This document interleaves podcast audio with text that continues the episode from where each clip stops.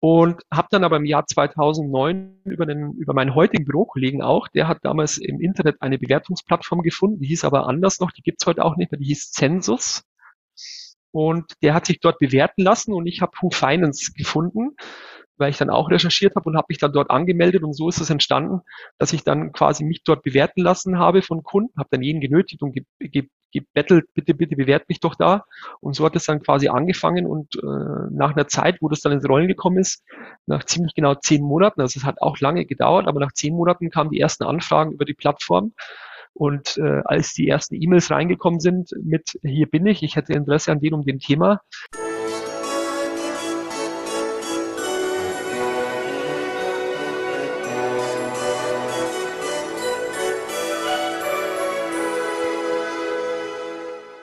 Hallo und herzlich willkommen. Mein Name ist Marco Peterson und ich begrüße Sie zu einer neuen Folge des Königsmacher Podcasts, dem Podcast der Versicherungsbranche mit den Besten von heute für die Besten von morgen. Mein heutiger Gast gehört zu den ersten Preisträgern des OMGV Awards. Er wurde 2018 in der Kategorie Kundenbewertung ausgezeichnet. Damals hat er nicht nur schon über 900 Bewertungen gesammelt, sondern hatte auch schon neun Jahre zuvor, also 2009, sich auf das Sammeln von Kundenbewertungen fokussiert. Er gehört also zu den absoluten Vorreitern in dieser, zu diesem Thema, den ich auch immer wieder als lobendes Beispiel in Vorträgen erwähne. Die Rede ist hier natürlich von Marco Malik, Versicherungsmakler aus München. Erstmal hallo Marco, schön, dass du da bist. Ja, Marco, hallo. Den Namen kenne ich. ja, aber wenn, wenn gleiche anders geschrieben wird. Ganz genau. Ich, du siehst doch das große K in meinem Namen vor dir. Selbstverständlich, das äh, ist äh, nicht zu übersehen, hätte ich fast gesagt. Ich vermute, deinen Namen schreibt man nicht, nie falsch, oder? Man schreibt Marco immer mit C automatisch. Meistens, aber ich finde es auch nicht so schlimm, wenn man mich falsch schreibt. Ich äh, drücke dein Auge zu. ah, nein. ähm, genau. Äh, genau, als 2018 habe ich gesagt, hast du über 900 Bewertungen gehabt, ne? So, da bist mhm. du bist ja quasi echt so mit das, das Vorbild, was man so nennt. Wie viel sind es denn heute? So vier Jahre später? Tja, jetzt erwischt mich natürlich an der falschen Un Stelle, habe ich gar nicht, gar nicht nachgesehen. Ich glaube, äh, insgesamt über alle Portale sind so, ah, sind 1200. Oh, hier müsste ich echt nachschauen, oh. Mensch. Hättest du mich mal besser vorbereiten müssen, dann hätte ich es nachgezählt. Ich dachte mir, wenn es 900 waren, wenn es 1200, sagen wir 1200. War, also war ein bisschen nachlässig die letzten Jahre. Es war aber auch schwierig, muss ich sagen. Ähm, es ist nicht mehr so wie früher, dass sich da jeder bewertet, sondern auch ich muss da wirklich äh, bitten und betteln, dass sie da in die Gänge kommen und mich bewerten. Also es war tatsächlich früher einfacher, deswegen hat es ein bisschen nachgelassen. Ah, okay, da kommen wir, kommen wir später mal zu, wie die, wie die Entwicklung war dabei. Weil du machst ja auch schon, da kommen wir auch noch später zu, du machst auch schon Video, Videobewertungen und sowas, ne? Das sind ja, ja alles Dinge, genau. Die du schon, schon, schon umgesetzt hast. Wie gesagt, wo ich immer Leuten sage, guck mal, das, das geht, ne? Man muss halt nur gucken, man muss es halt nur machen. Ähm, aber wir reden jetzt, jetzt mit den Bewertungen sowas und zu der Arbeit kommen wir später, wollte ich ja auch ein bisschen hier persönlich kennenlernen. Ne? Mhm. Ähm, und deswegen, erste Bitte ist immer, stell dich doch mal selbst vor, und zwar mit drei Hashtags und sage, warum du die gewählt hast. Ja, den ersten Hashtag, äh, den würde ich nehmen. Und zwar hängt es damit zusammen, weil ich alles immer ein bisschen anders machen wollte als alle anderen. Deswegen heißt er eigentlich die fünf A's. Ein sehr bekannter Immobilienmakler aus Mallorca, den man auch aus Fernsehen kennt, der nennt das, der hat das auch für sich oder benutzt das für sich. Aber äh, ich habe das eigentlich relativ früh für mich erkannt, weil ich mich von den Mitbewerbern ein bisschen abgrenzen wollte. Ich war noch nie derjenige, der die Mitbewerber schlecht gemacht hat, sondern ich war immer der Meinung, das kann man auch durch gute Beratung oder durch, durch einfach sein Tun kann man sich von den Mitbewerbern sowieso abgrenzen. Und deswegen wäre tatsächlich der erste Hashtag ich sage jetzt mal die fünf A's, alles anders als alle anderen. Ah, Vielleicht also. nicht immer alles anders, aber einfach die Dinge anders zu sehen, anders zu tun als die anderen. Also alles anders als alle anderen. Ah, okay. Jetzt habe ich, ein, jetzt hab ich ein großes Fragezeichen bei dir verursacht. Äh, nö, ich, ich, ich habe ich hab mich gerade überlegt gehabt, äh, ist der Hashtag jetzt die fünf A's oder ausgeschrieben? Alles andere als alle anderen. Und ich habe jetzt aber mich für alles andere als alle anderen entschieden. Genau, in Kurzform Gut. die fünf A's, aber in Langform alles anders als alle anderen. Genau, und ich habe mich für die Langform entschieden. Sieht besser aus. dann, ich auch. Äh, äh, dann der zweite. Bin ich gespannt. Der zweite tatsächlich äh, hängt ein bisschen auch mit dem ersten zusammen, einfach Hashtag zufriedene Kunden. Denn mein Credo war es immer, wo ich mich auch selbstständig gemacht habe, dass ich einfach die Kunden zufriedenstellen wollte und das ist mir tatsächlich auch noch heute wichtig. Daher kommt es auch mit den Bewertungen. Und darauf lege ich einfach viel Wert, dass sie sich gut beraten fühlen, gutes Gefühl beim Abschluss haben und deswegen tatsächlich auch nochmal etwas Geschäftliches, zufriedene Kunden als Hashtag. Gut. Und der dritte jetzt? Ich hoffe, du siehst es mir nach, dass jetzt nichts mit Alkohol, Bier, Weib, Wein und Gesang kommt. Also bei mir ist es relativ langweilig und zwar Hashtag das Leben genießen. Das steht für mich ganz oben. Und das kann, das kann aber auch mit dem, was du gerade vorher gesagt hast, zusammenhängen. Selbstverständlich, da kann sich jetzt jeder was drüber ausmalen. Aber für mich ist einfach wichtig, ich will ein harmonisches Leben haben. Ich will mich mit Menschen äh, auch abgeben, die Spaß machen, die auch eine positive Einstellung haben. Und ich bin halt jemand, der gerne das Leben genießt. Ich sitze lieber, lieber im Café und trinke einen Cappuccino und genieße das Leben, bevor ich mich mit jemandem abgebe, der einfach eine sehr, sehr negative Einstellung hat. Und das äh, steht bei mir ganz oben, steht auch über allem, äh, immer eine gesunde Einstellung zum Leben, fröhlich sein, positive Ausstrahlung haben, sich mit positiven Menschen äh, zusammentun und deswegen Hashtag das Leben genießen. Es ist ja auch schön, dass alles andere würde sonst nochmal Arbeit überhaupt keinen Sinn, wenn du halt nicht das Leben danach genießt, ne? weil nur Arbeit um der Arbeit wegen wäre langweilig. Absolut, Arbeit ja. gehört dazu, sonst kann ich mir den Cappuccino im Kaffee auch nicht leisten. Aber nichtsdestotrotz ist es halt für mich ganz wichtig, wir leben alle nur einmal, wir haben nur diese begrenzte Zeit auf dieser Erde und deswegen sollte man wirklich versuchen, es klappt nicht immer, gebe ich auch zu. Klar, es geht, man hat auch mal schlechte Phasen, schlechte Tage, aber man sollte wirklich versuchen, das Beste draus zu machen und das Leben zu genießen. Und das ist äh, ja eine ganz wichtige und große Einstellung für mich gerade in den letzten Jahren geworden. Es gab aber kein gravierendes Ereignis, das werde ich auch mal wieder gefragt, sondern es ist einfach nur eine Lebenseinstellung.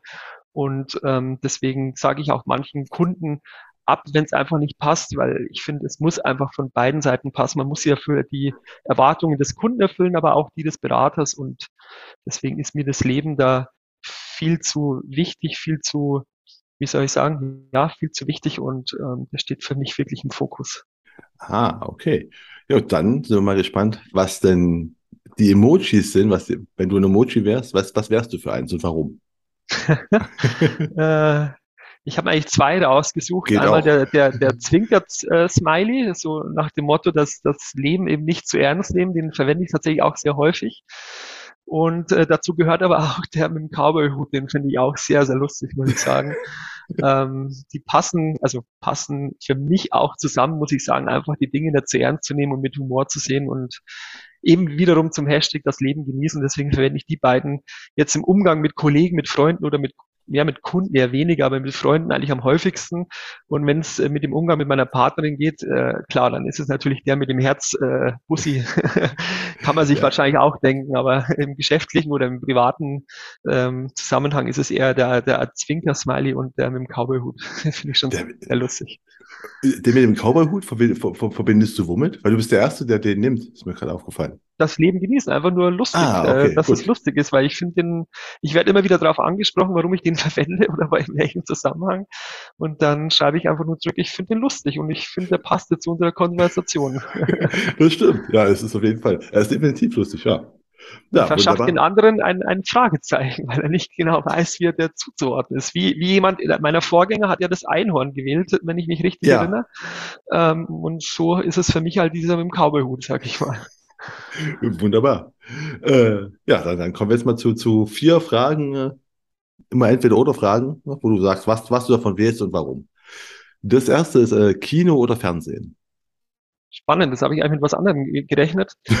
ähm, als, als Start, da muss ich gleich mal kurz überlegen. Dann würde ich tatsächlich das Kino nehmen, weil das, das Erlebnis im Kino mit Popcorn und mit Dolby Surround ist doch um einiges schöner und intensiver als äh, als zu Hause. Da gibt es definitiv kein Popcorn und okay, Dolby Surround gibt's auch, aber es ist dann schon cooler und, und eine, eine wesentlich schönere Erfahrung im Kino zu sein und einen richtigen Blockbuster zu sehen. Das gehört natürlich auch dazu.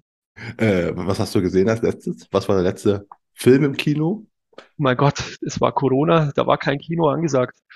Ah, ähm, also bist nach Corona gar nicht, noch gar nicht im Kino doch, gewesen? Doch, doch. Ähm, heuer, heuer glaube ich noch gar nicht. Was war denn der letzte Film von uns?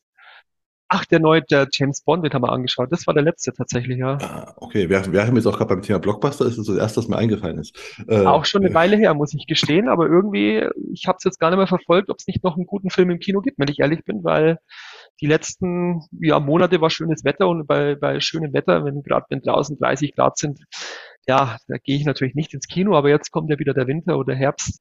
Da denke ich, da wird es sicherlich den einen oder anderen Abend auch wieder geben, wo wir dann ins Kino gehen. Äh, Im Sommer kann man, weiß nicht, wie es in München, aber bestimmt München auch, ähm, Open-Air-Kino kann ich nur empfehlen. Kommen jetzt zwar nicht die neuesten Blockbuster, meines Wissens nach immer, aber es ist ein cooles Gefühl. Äh, Gefühl. Äh, mhm, absolut, äh, kenne ich auch. Gibt es auch bei uns hier in München am Olympiasee, aber haben wir jetzt leider nicht gemacht dieses Jahr, aber Gut. Ist ja immer schön, wenn es noch Dinge gibt, die man tun kann. Stimmt. äh, du, du hast gerade gesagt, du, du bist überrascht gewesen. Was für eine Frage hast du denn erwartet? Was für ein Entweder-Oder hast du denn erwartet?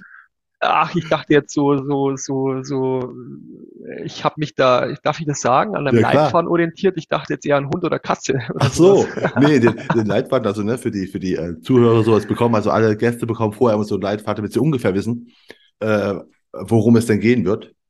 Und da steht ja nur so quasi, im Sinne von, ich glaube, Hund oder Katze habe ich noch nie oder maximal einmal gefragt gehabt. Oh also, Mann, das, das wäre genau die Frage gewesen, die ich hätte hören wollen. Fix. die meisten, also ich glaube alle, also ich glaube alle sagen auch immer Hund, also ist meine, meine Erfahrung. Also wenn man sowas fragt. Das wäre tatsächlich auch meine Antwort. Ist das? ja, deswegen ist Hund oder, Hund oder Katze nicht. Ähm, die zweite ist aber Burger oder Pizza? Äh, Pizza, auf alle Fälle. Und was für eine dann, wenn? Hm, eine Diavola mit scharfer Salami und äh, mit Oliven noch. Ah, das äh, weniger ist mehr auf der Pizza, finde ich. Ich mag es nicht, wenn es zu überladen ist und wenn die so lätschert wird.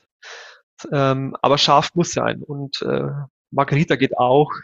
Aber tatsächlich die Lieblingspizza, wenn ich es mir raussuchen kann, scharfe Salami, Peperoni und, und Oliven, das, äh, ja, da kriege ich jetzt schon Hunger. Hoffentlich hört man meinen knurrenden Magen nicht. aber, aber gute Wahl. Ist auch immer mein, also Diabolo, also ich nehme auch immer Diabolo, wenn es die gibt, irgendwo. Äh, Finde ich, ist, bin ich ganz bei dir. Und Salami ja, und, und, und, Dann würde ich sagen, da drauf, dann ne? das nächste Mal Leipzig mal schöne Pizza essen, wenn ich wieder da bin. ganz genau, erstmal mal Diablo-Pizza. Ja, also gute Wahl. Sehr schön. Äh, das nächste ist äh, unsichtbar sein oder Gedanken lesen. Was würdest du lieber können? Oh mein Gott. Ich glaube, Gedankenlesen würde mich überfordern. Wenn ich von allen Menschen, die um mir sind, die Gedanken lesen könnte, das wäre, glaube ich, too much, glaube ich. Dann doch lieber unsichtbar sein. Das ist, glaube ich, besser dann.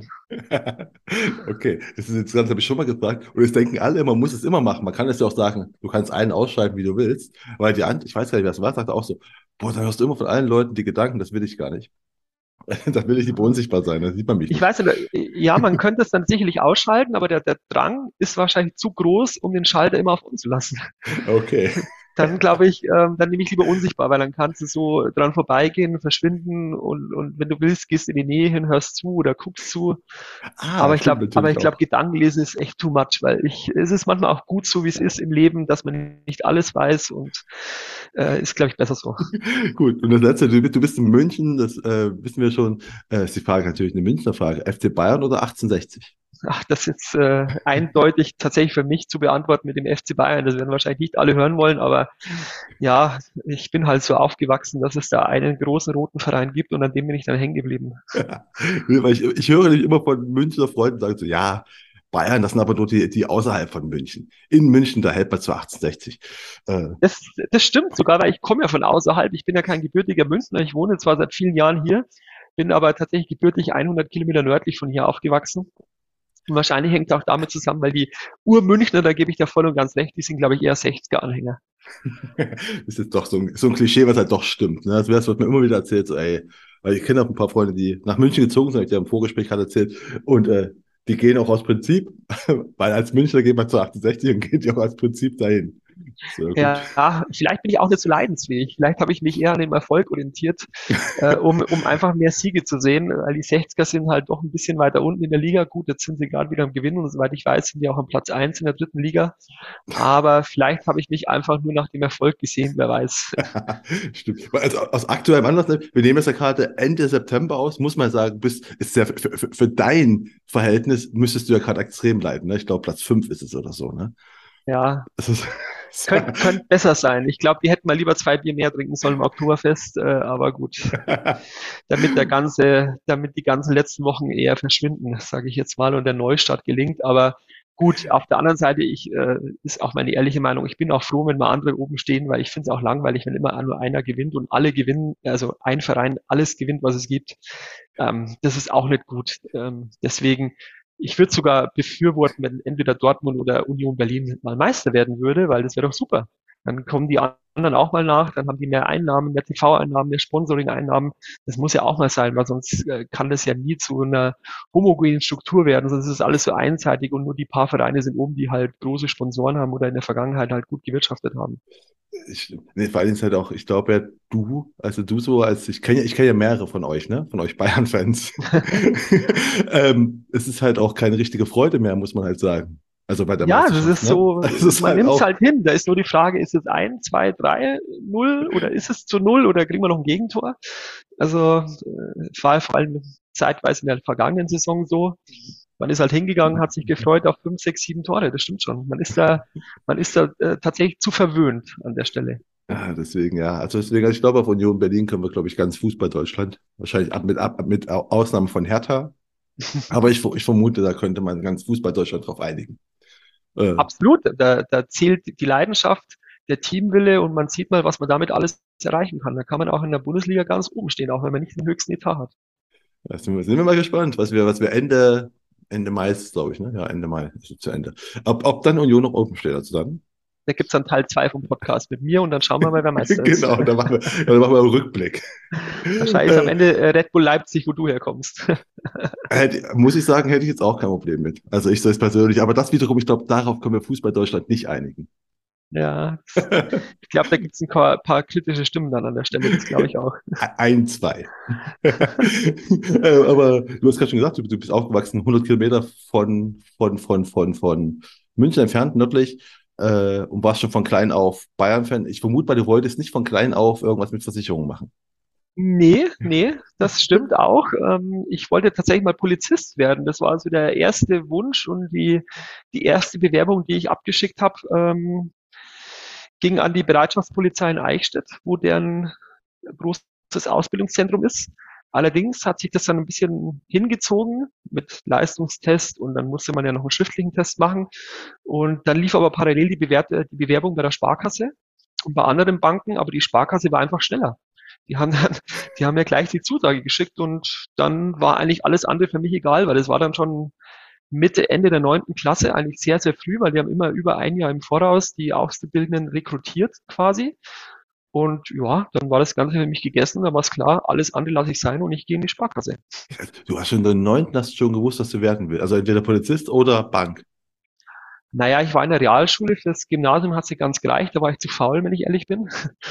ähm, und ja, und äh, Schule gehen, ah, ich wollte irgendwie ja, der Schule entschwinden, sage ich jetzt mal. Ähm, ich war ein sehr freiheitsliebender Mensch, sehr viel draußen, Fußball gespielt, Inline geskatet und da war das Lernen eher äh, zweitrangig und äh, wollte aber dann auch Geld verdienen, weil ich wollte halt irgendwie ein bisschen weggehen, Billard spielen, ja, was man halt so macht als Jugendlicher und deswegen stand es klar, irgendwie Geld verdienen und ja, irgendwie Polizist hat mich halt interessiert. Wir waren aber in meiner Schulzeit öfters auf Polizistenpartys. Wahrscheinlich kam daher der Wunsch, Polizist zu sein, ähm, weil man immer festgestellt hat, ja, so, schlecht sind die Mädels, so schlecht sind die Mädels gar nicht, die dort in der Ausbildung sind. Ihr wart auf Polizistenpartys? Wir reden ja, jetzt von, von, Partys, die die Polizei veranstaltet, oder? Ja, die, Aus, die Auszubildenden, das nennt man dann Blaulichtpartys ah, bei uns. Ah, okay. Okay. Ja, das, die waren nicht schlecht, sag ich mal. Also Wahrscheinlich kam der Wunsch daher, Polizist zu werden, gebe ich mal zu. Aber das ist jetzt nur die Podcast. Das ist eigentlich ein Geheimnis, habe ich so auch noch nicht oft verraten. Ja, also bei, bei, bei, bei Blaulichtpartys war es super. Zumindest nicht Rotlichtpartys, möchte ich festhalten. Ne? Das ist doch schon mal gut. Nee, da unterscheide ich mich ganz klar mit jemandem, der vor mir gesprochen hat. Wir sagen jetzt nicht, um wen es geht, aber man kann es sich vorstellen. Ja, derjenige, äh, wenn er es hört, wird mich wahrscheinlich anrufen oder so. Mal gucken. Bin gespannt. Wenn, wenn, ja, dann bitte melde dich auch bei mir. Ich möchte wissen, ob es mitbekommen hat. Dann machen wir eine Dreierkonferenz mal. Das machen wir. ähm, gut, okay, du bist dann zu der Bank gegangen. Du hast dann gedacht, okay, das ist der neunten. Da hast du, aber das ist gut, dann hast du einfach, du hast in der neunten schon dein Ausbildungsdings äh, da fertig gehabt. War das dann irgendwann genau, mit, an eine Note gekoppelt? Ja, mit dem Halbjahreszeugnis der neunten habe ich mich beworben und musste dann das Endzeugnis der neunten noch einreichen bei der Bank, weil die wollten natürlich wissen, dass ich die neunte bestanden habe. Und dann habe ich zeitgleich meinen ersten Ausbildungsvertrag mit meinen Eltern damals unterschrieben. Und dann war die Sache vor den Sommerferien schon gegessen und ich konnte Ferien genießen und musste mich nicht weiter bewerben. Ah, okay. Ah, cool. Interessant. Ja, Ähm, war, war, waren wirklich mit Abstand die ersten auch bei uns in der Klasse, die einen Ausbildungsberuf hatten. ja, klar. Ja, ist ja, ist ja, ist ja ziemlich zeitig. Also dann, äh, ja, cool. Und dann hast du eine Ausbildung bei der Sparkasse gemacht. Eine ganz Ganz normale zum, zum Bankkaufmann, genau. und da hast du, äh, also gut, dann, dann bist du Bankkaufmann geworden. Bankkaufmann Und geworden, dann ein, dann war ich neun Monate beim Zivildienst, beim Behindertenfahrdienst, habe mein Soll noch erfüllt, das musste man ja damals noch machen und bin dann auch wieder zurück in die Sparkasse und dann, ja, war ich etwas älter, dann wollte ich etwas anderes machen, vor allem der Tatsache geschuldet, äh, meine Eltern hatten ein Autohaus in Eichstätt und die waren damals so am Überlegen, was machen wir jetzt damit? Verkaufen wir es? Gehen die Kinder ins, also die, ich habe noch einen Bruder, gehen die Söhne ins Autohaus, übernehmen die das mal? Und da, ich hatte immer eine, bedingt durch die Eltern auch irgendwie eine, eine Affinität für Autos. Und da habe ich dann aber für mich sehr schnell erkannt, äh, dass ich den Job mal wechseln werde und ich möchte was anderes machen. Und das hing dann eben auch mit den Eltern zusammen, dass ich da mal reinstuppern kann, ist denn das was für mich? Und habe dann im Jahr 2003 gekündigt und bin dann nach Ingolstadt gegangen zu VW und habe dort eine Weiterbildung zum zertifizierten Automobilverkäufer gemacht, um dann eben die Entscheidung leichter treffen zu können, ob ich mit meinem Bruder, der Kfz-Meister ist, das Autohaus mal übernehmen möchte oder eben nicht. okay, und dann, also okay, du bist also, hast du Bankausbildung gemacht, dann jetzt äh, Ausbildung zum äh, Auto vom Automobilverkäufer. Mhm. Dann hast du aber offensichtlich ja irgendwann entschieden, nee, also ist doch nichts für mich, Ja, oder? äh, es, es hing dann eigentlich mit der Entscheidung der Eltern zusammen, denn ähm, die haben das Autohaus verkauft äh, 2005, ähm, 2004, 2005 und das hing eben damit zusammen, weil wir hatten keine so gute Marke, wir hatten Mitsubishi und da sind die Absatzzahlen immer weiter zurückgegangen, die Modellpalette wurde immer kleiner. Ähm, in den 70er Jahren, wo die Eltern das Autohaus aufgebaut haben, war Mitsubishi, ich meine sogar Weltmarktführer, auch weit vor Toyota. Dann haben sich die Absatzzahlen sehr stark verschoben. Dann wurde Toyota Weltmarktführer und dann äh, wurden die Toyota hat Autos verkauft in den 90ern wie Sand am Meer. Das war Wahnsinn. Und äh, da hat sich das ein bisschen umverteilt und ja, Mitsubishi hat wahrscheinlich auch ein paar Probleme gehabt, deswegen wurde die Modellpalette immer kleiner. Und damals war so eine Umstrukturierung bei alten, bei allen Autohäusern angesagt, weil die schauen ja heute alle gleich aus, wenn man mal zu BMW und Audi geht. Äh, haben wir vom Außenauftritt alle gleich, innen ist alles gleich, die Autos müssen in einer Richtung stehen, das alles hängt ja damit ab, damit die Autohäuser einen höheren Bonus bekommen. Und auch das hätte uns damals ähm, das hätte uns damals bevorgestanden, weil auch Mitsubishi wollte, dass wir das Autohaus umbauen, hätten wir viel Geld noch investieren müssen. Und das war für meine Eltern dann zu viel und wir waren zu jung. Wo hätte ich es denn herhaben sollen, das Geld? Und dann haben die Eltern gesagt, okay, wir verkaufen das jetzt. Die Söhne sollen mal gucken, was sie machen. Die Eltern gehen in den Ruhestand, in den Wohlverdienten. Und ja, da habe ich dann noch bis 2006 durchgehalten und dann wollte ich mal wieder was anderes machen. Ah, da kommen wir gleich zu. Ich bin gerade fas- fasziniert. Ich wusste, ich habe noch nie so einen Einblick in Autohäuser bekommen. Ne? Also ich war, ich, ich war maximal in Autohäusern, das war es aber auch schon. So, aber interessant, dass die einfach, du bekommst also auch Vorgaben, wie die Sachen zu stehen haben, ähm, was du, also wie das Autohaus auszusehen hat. Bekommst du Vorgaben von jetzt Mitsubishi oder BMW, was weiß ich, wie egal wem. Und das musst du dann aber so umbauen. Also auf deine Kosten musst du umbauen, was die sagen, wie du es machen musst. Also mittlerweile ist es so, das ist korrekt. Und davon hängt natürlich auch ab, dass du den Händlervertrag bekommst, also die Vertriebsvereinbarung. Und am Ende, je mehr du erfüllst, heute zählt natürlich noch Kundenzufriedenheit dazu, sei es im Verkauf, in der Werkstatt und so weiter. Aber je höher dann deine Punkte sind, also auch so ein Punktesystem, desto mehr Bonus bekommst du am Ende. Also wenn du halt eine Marge X hast beim Auto, dann hast du halt etwas mehr, wenn die Kunden auch noch zufrieden sind, tatsächlich. Ah, okay. Weil irgendwie bist du dazu schon was von der Versicherungsbranche von Ausschließlichkeit, ne? Wo halt auch dein Büro nach gewissen Kriterien aussehen müsste und sowas. Ja, so ist es bei, Ja, bei den Autos dann tatsächlich auch. Und es ist ja, aber über die Jahre hinweg immer schlimmer geworden. Also schlimmer in Anführungszeichen, aber du ja. musst natürlich Kunden, dein Kundenverwaltungssystem pflegen. Du musst wissen, was machen die für Hobbys. Äh, falls es ein Golf-Event gibt, dann lädst du die alle ein, die Golf spielen und so weiter. Also es ist, ähm, dieses System wurde damals gerade eingeführt, als ich bei VW gekündigt habe. Das nennt sich EVA, also so heißt das Kundenverwaltungsprogramm dort, oder hieß es damals zumindest. Und ja, man konnte natürlich selektieren, seine Kunden und alles, aber das war dann nicht so meins, muss ich sagen. Nee, und da hast du gedacht, okay, ich, ich mache jetzt Auto ist ja nicht mehr meins. Bist du dann zur Versicherung gekommen oder wie bist du dann? Wie ging es dann weiter? Ja, ich, äh, ich habe einen Immobilienmakler kennengelernt in Ingolstadt, der hat bei mir immer die großen Autos gekauft und äh, eigentlich wollte ich über ihn mal eine Immobilie in Regensburg kaufen als Kapitalanlage. So ist mal der Kontakt entstanden, habe aber dann auch weiche Knie bekommen als 24-Jähriger und habe einen Tag vom Notartermin den Termin abgesagt. Klar, heute sagt man, hätte es mal machen sollen, aber damals ähm, war ich einfach nicht so weit und, und ja, habe den Termin abgesagt und habe aber dann zu dem Immobilienmakler gesagt, Mensch, jetzt hat es zwar mit uns beiden nicht geklappt äh, mit der Immobilie, aber lass uns doch geschäftlich was gemeinsam machen. Ich will auch Geld verdienen. Ich will das auch so machen wie du. Ich will rumfahren, Wohnung verkaufen, äh, mit Kunden sprechen, weil ich mitbekommen habe, der war in Berlin, der war in München, der war irgendwie in Düsseldorf und hat dort Kunden gehabt und hat eine Wohnung verkauft und habe gesagt, komm, das will ich auch so machen und habe dann, um es kurz zu machen, einfach mal von heute auf morgen gekündigt und wollte dann Immobilien in München verkaufen, also an vermögende Münchner, an gut verdienende Münchner, die dann irgendwo in Leipzig, Berlin oder Dresden sind. Das war damals so der Aufbau Ost, also das kam ja damals so auf. Ähm, und das war so der Grundgedanke. Deswegen habe ich gekündigt und habe mich dann quasi selbstständig gemacht ins Blaue hinein, mehr oder weniger.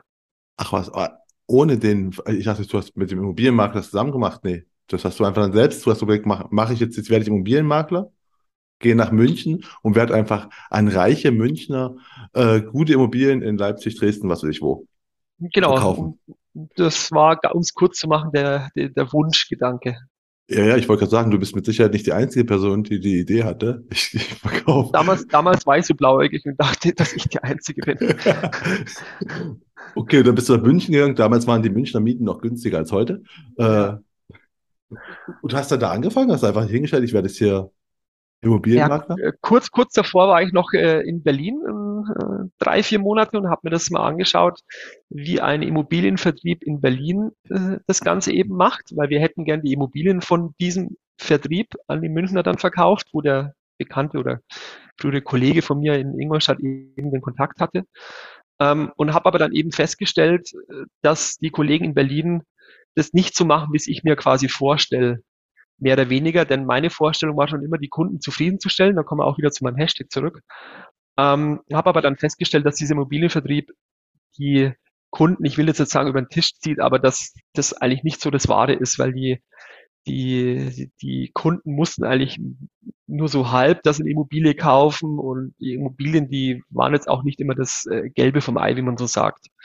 Und das Ganze hat äh, mir und meiner persönlichen Einstellung total widersprochen und habe dann von heute auf morgen dort meine Wohnung gekündigt, habe meine fünf Sachen gepackt und bin wieder nach Hause gefahren und habe gesagt, nee, also so mache ich das nicht. Aber, aber wie, wie kann man nur halb wissen, dass man eine Immobilie kauft? Ist doch ich überlege gerade, wie kann, wie kann ich denn nicht wissen, dass ich eine Immobilie kaufe? Dass die vielleicht nicht gut ist, das kann ich ja noch als Nicht-Kenner von Immobilien, der ich auch bin, noch verstehen. Aber als, als dass ich nicht merke, dass ich eine kaufe, ist ja nicht. Naja, es wurde dann, man hat erst beim Notartermin wirklich gewusst, dass es um Immobilie geht. Man hat es so. dann quasi fixiert, so in einer Art und Weise mit einer Unterschrift und ähm, ah. ja, das war nicht so meins, als ich das dann herausgefunden und kennengelernt habe. Ah, okay. Gut. Ähm, und dann hast du aber eigentlich dich selbstständig, alleine selbstständig als Immobilien. Makler nee, nee, dann kommt man quasi wieder zu den Wurzeln zurück, weil ich habe äh, über den Kontakt in Ingolstadt äh, Kollegen hier in München kennengelernt, die damals aber in Ingolstadt Wohnungen verkauft haben, weil Ingolstadt wurde damals sehr viel saniert in der Innenstadt. Und die Kollegen aus München haben eben in Ingolstadt die Wohnungen verkauft, weil die den damaligen Immobilienmakler schon länger kannten. Und die waren eigentlich immer ein bisschen mit an Bord, weil die hätten auch Büroräumlichkeiten zur Verfügung gestellt. Und dann habe ich die Kollegen in München angerufen und habe gefragt, Mensch, was macht ihr denn eigentlich so? Weil das jetzt in Berlin hat nicht funktioniert. Ich glaube auch, dass es auf lange Zeit nicht funktionieren wird. Und bin dann quasi nach München und habe mir das mal angeguckt, was, wie die das denn so machen. Und dann haben die Kollegen mir das so gezeigt und dann fängt man halt mit dem an, was man eigentlich kann, Immobilien konnte ich nicht, muss man ganz klar sagen. Woher hätte ich es auch können sollen? Man fängt dann mit dem an, was man kann. Das ist dann quasi Versicherungen, ähm, weil ich zum einen in der Bank natürlich gelernt und äh, auch in meiner tagtäglichen Arbeit verkauft habe. Und zum anderen auch im Autohaus hatte ich mit Kfz-Versicherungen zu tun, zwar mit Kreditverträgen, Leasingverträgen, aber das konnte ich ja. Und habe dann quasi nach einer Findungsphase von vier, fünf, sechs Monaten als Versicherungsmakler mit den Kollegen hier in München dann angefangen denn äh, nach dieser Findungsphase stellt man halt jeden Monat auch wieder fest, es geht nur Geld raus, aber es kommt irgendwie gar keins rein. Und deswegen stand für mich klar, ich will halt selbstständig sein. Das war dann schon der Wunsch. aber ich muss auch Geld verdienen. Und so bin ich halt dann quasi Versicherungsmakler geworden, in der Not des Geldverdienens und in dem, was man kann, ähm, wurde es dann der heute sehr beliebte Beruf des Versicherungsmaklers. ja, aber du bist dann, okay, du bist aber eine, du bist in eine fremde Stadt gegangen. Ne? Ich meine, München ist jetzt, kann man jetzt nicht mehr sagen, dass du da einfach dann viele Bekannte hattest. Wie hast du, wir sind jetzt Mitte der, Mitte der 2000er, ne? Mhm. Wie, wie hast du deine Versicherungskunden bekommen, bekommen als Versicherungsmakler? Also, weil der, der, der sagt, die Aussage, ich werde als Versicherungsmakler, das machen ja viele, ne? Aber du musst doch, du musst doch deine Kunden bekommen. Wie war das damals? also gewartet hat auf mich natürlich keiner, Verrückt. der eine Versicherung abschließen wollte. ähm, und es ist auch heute noch sehr schwierig, an Kunden zu kommen, wenngleich man das Internet hat und man sich theoretisch Leads kaufen kann, wenn es noch welche gibt, weiß ich gar nicht, ob es so Leadbörsen gibt, weil ich schon. Ja, gibt, gibt es noch. Ja. Kann ich, kann ich, kann ich dir erzählen. Okay. Mir, mir, wurde schon, mir wird erzählt, dass es noch gibt. So okay. kann ich sagen. Aber ich glaube, ich habe schon über ein Jahrzehnt keine Leads mehr gekauft, wenn ich ehrlich bin. Ähm, ja, wie habe ich angefangen? um sich, äh, ja, ich will eigentlich das Wort nicht schon wieder wiederholen, aber ganz klassisch als äh, Telefonist, sage ich mal, am Telefon. Ich habe mit Kalterquise angefangen, indem ich Listen abtelefoniert habe äh, von großen Firmen hier in München, bei Siemens, bei BMW, bei O2 und habe dann angerufen und habe mit denen einen Termin gemacht, um einen Finanzplan zu schreiben. Okay, also ganz klassisch, ganz klassischer äh, ja, Ansatz. Und das hat funktioniert. Also, naja, ich hatte natürlich einen Leitfaden, der wurde mir damals mit auf den Weg gegeben. Und das Ziel war, nach zehn Anrufen einen Termin zu machen. Und diese Quote hat tatsächlich immer mal wieder funktioniert. Klar, manchmal waren es irgendwie zehn Anrufe in zwei Termine oder drei.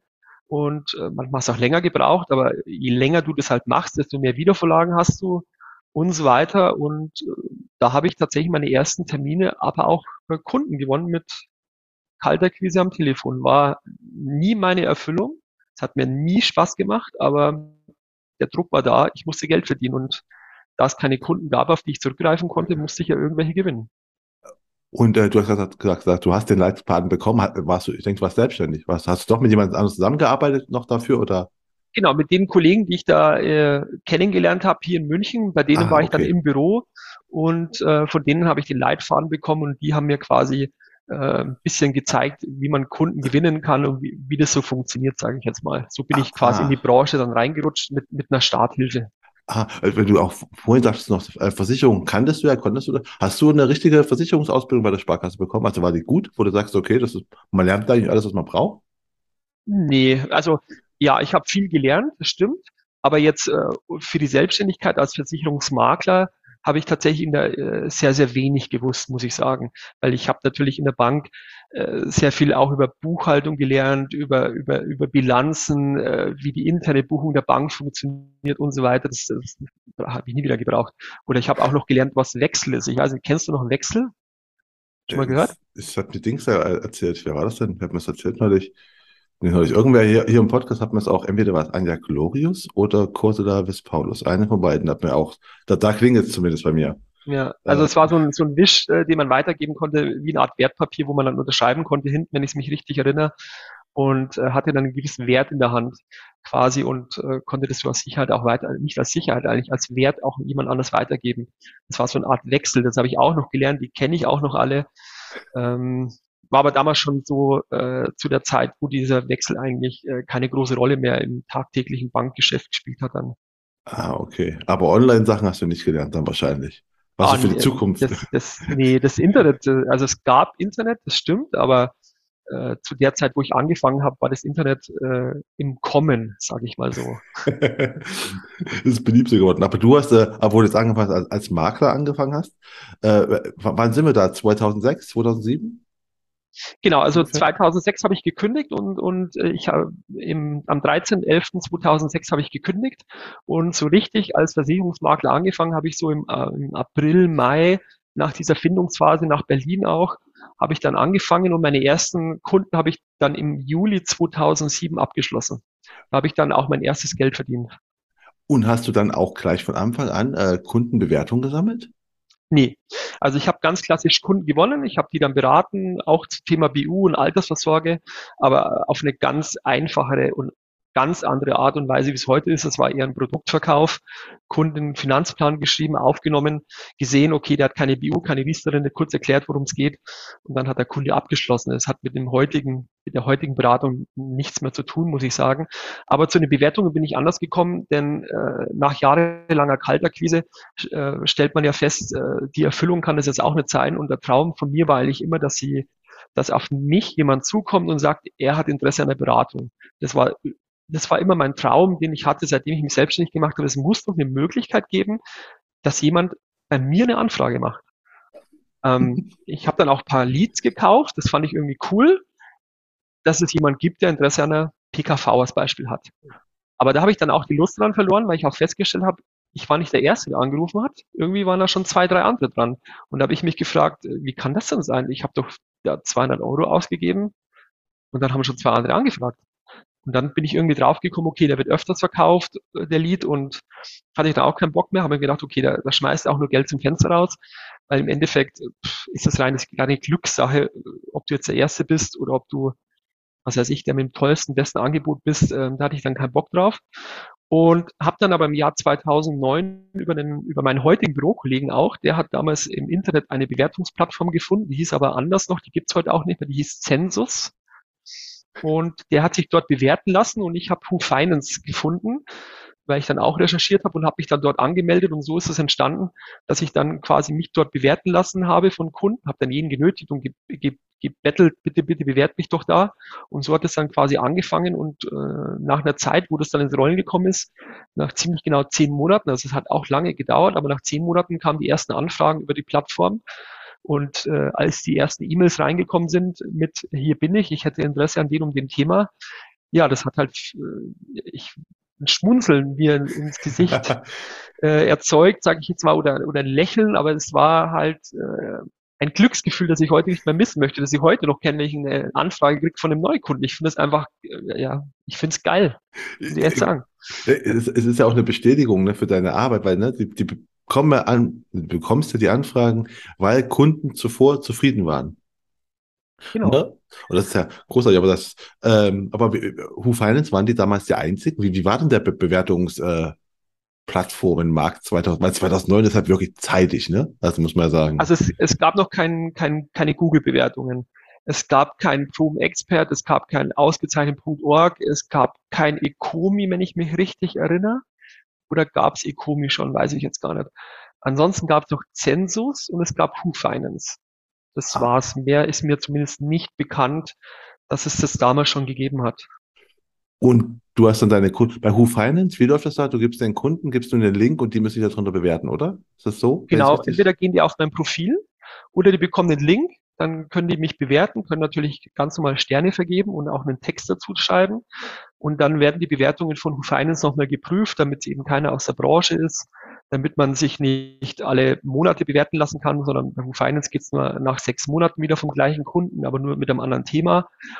Ähm, so war der Prozess damals eben schon und so ist er auch heute noch. Und äh, das ist eben deren Alleinstellungsmerkmal, sage ich jetzt mal, dass sie nicht ganz, aber jetzt zumindest bezogen auf die Finanz- und Versicherungsbranche, dass die Bewertungen eben auch äh, durch einen gewissen internen Prozess äh, durchlaufen müssen, damit sie am Ende auch freigeschalten werden. Und wie findest du das als, als äh, Vermittler? Also wie findest du das als, als, als Bewerteter? Ist das gut finde, oder findest du die anderen besser, wo man häufiger bewerten kann oder so? also ich finde das super, weil es unterscheidet sich ja ganz klar von den anderen. Wenngleich für mich das jetzt nicht das Hauptkriterium gewesen ist, sondern für mich äh, stand eigentlich am Anfang ähm, auch die Kooperation mit der Presse von Who Finance, wenn ich ehrlich bin. Weil Who Finance hat schon immer sehr viel auch mit der Bildzeitung gemacht, mit der Zeitschrift Guter Rat, äh, mit dem Handelsblatt und dort war ich überall schon mal gelistet. In der Bildzeitung war ich schon mal auf Seite 4 oder so unten mit drei anderen Finanzberatern, die eine Frage glaube, ich habe damals zum Thema Geldanlage eine Frage beantwortet. Und das war für mich schon immer unglaublich viel wert, dass ich da ein Bild machen konnte, auf die Homepage setzen konnte, auf Facebook posten konnte. Gut, mittlerweile auf Instagram ähm, oder auch in der, in der Sonderzeitung von Focus war ich auch schon mal drin mit den besten Versicherungsmaklern in Deutschland. Und die, die Zeitschrift habe ich hier lesen, äh, hier liegen und das fand ich immer schon mega, die Kooperation, die die haben. Weil alle anderen Plattformen haben ja mit irgendeiner Presse gar keine Kooperation. Du bist dort gelistet kriegst ein Logo oder ein, eine Auszeichnung, aber das war's. Aber du bist jetzt nicht irgendwo in der Zeitschrift drin. Klar, dafür verlangt Who Finance auch Geld. Das ist nicht umsonst. Das kostet auch sehr viel Geld. Aber es ist ja ein gewisser Mehrwert und das hat mir schon immer gut gefallen. Dazu kommt natürlich noch, dass die Bewertungen überprüft werden, wenngleich ich aber der Meinung bin, dass die meisten Kunden das ja gar nicht wissen. Also da muss man sich schon ganz genau die AGBs durchlesen und alles verfolgen, ob das so ist. Das stimmt. Ähm, aber wir haben deine Kunden, Kunden ist ein gutes Wort, wir, wir haben deine Kunden darauf reagiert. Ich meine, du hast 2009 gesagt, hier bewertet mich mal. Das war jetzt auch nicht so, also heutzutage, was du sagst, ne, ist nicht mehr so einfach, weil Kunden halt an jeder Ecke gefragt werden, dass sie bewertet werden. Ja, genau. Damals war das aber nicht so. Was nee, damals war das relativ neu und es hat auch sehr gut funktioniert. Also Ah, okay ich, ich habe jetzt keine Zahl mehr vor Augen, aber ich sage jetzt mal, wenn ich 50 Kunden angeschrieben habe, wahrscheinlich haben mich 40 bewertet. Das war super easy. Ah, okay. Ich, ich dachte mir so, okay, jetzt werde ich sagen, was, was soll denn das jetzt? Jetzt muss ich hier noch, ich, ich will doch bei dem nur eine Versicherung haben. Jetzt will er auch noch, dass ich ihn bewerte. Nee, das war, also es, es lief am Anfang wirklich super gut und es war auch relativ einfach, diese Bewertungen zu bekommen. Und deswegen, ich hatte, ich weiß nicht, wie viele Kunden ich hatte 2009, ich sage jetzt mal 100 vielleicht. Ich weiß es nicht mehr. 40, 100, 120 vielleicht. Ich habe so 40, 50 im Jahr da gewonnen am Anfang. Das habe ich mal nachvollzogen.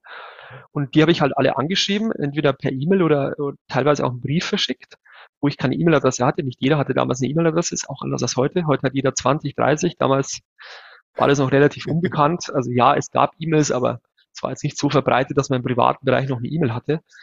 Ähm, die haben dann einen Brief von mir bekommen, aber es hat gut funktioniert. Ich habe, ich müsste aber jetzt auch nachschauen, aber ich habe auch in den ersten Monaten 40, 50 Bewertungen gesammelt und das hat mir natürlich dann geholfen, dass ich im Ranking auch nach oben gekommen bin und auch die ersten Anfragen bekommen habe.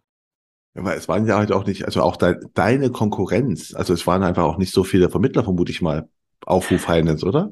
Genau, es gab einen, äh, der war weit vor mir, der hatte damals 150, 200 Bewertungen, also war wirklich weit vorne.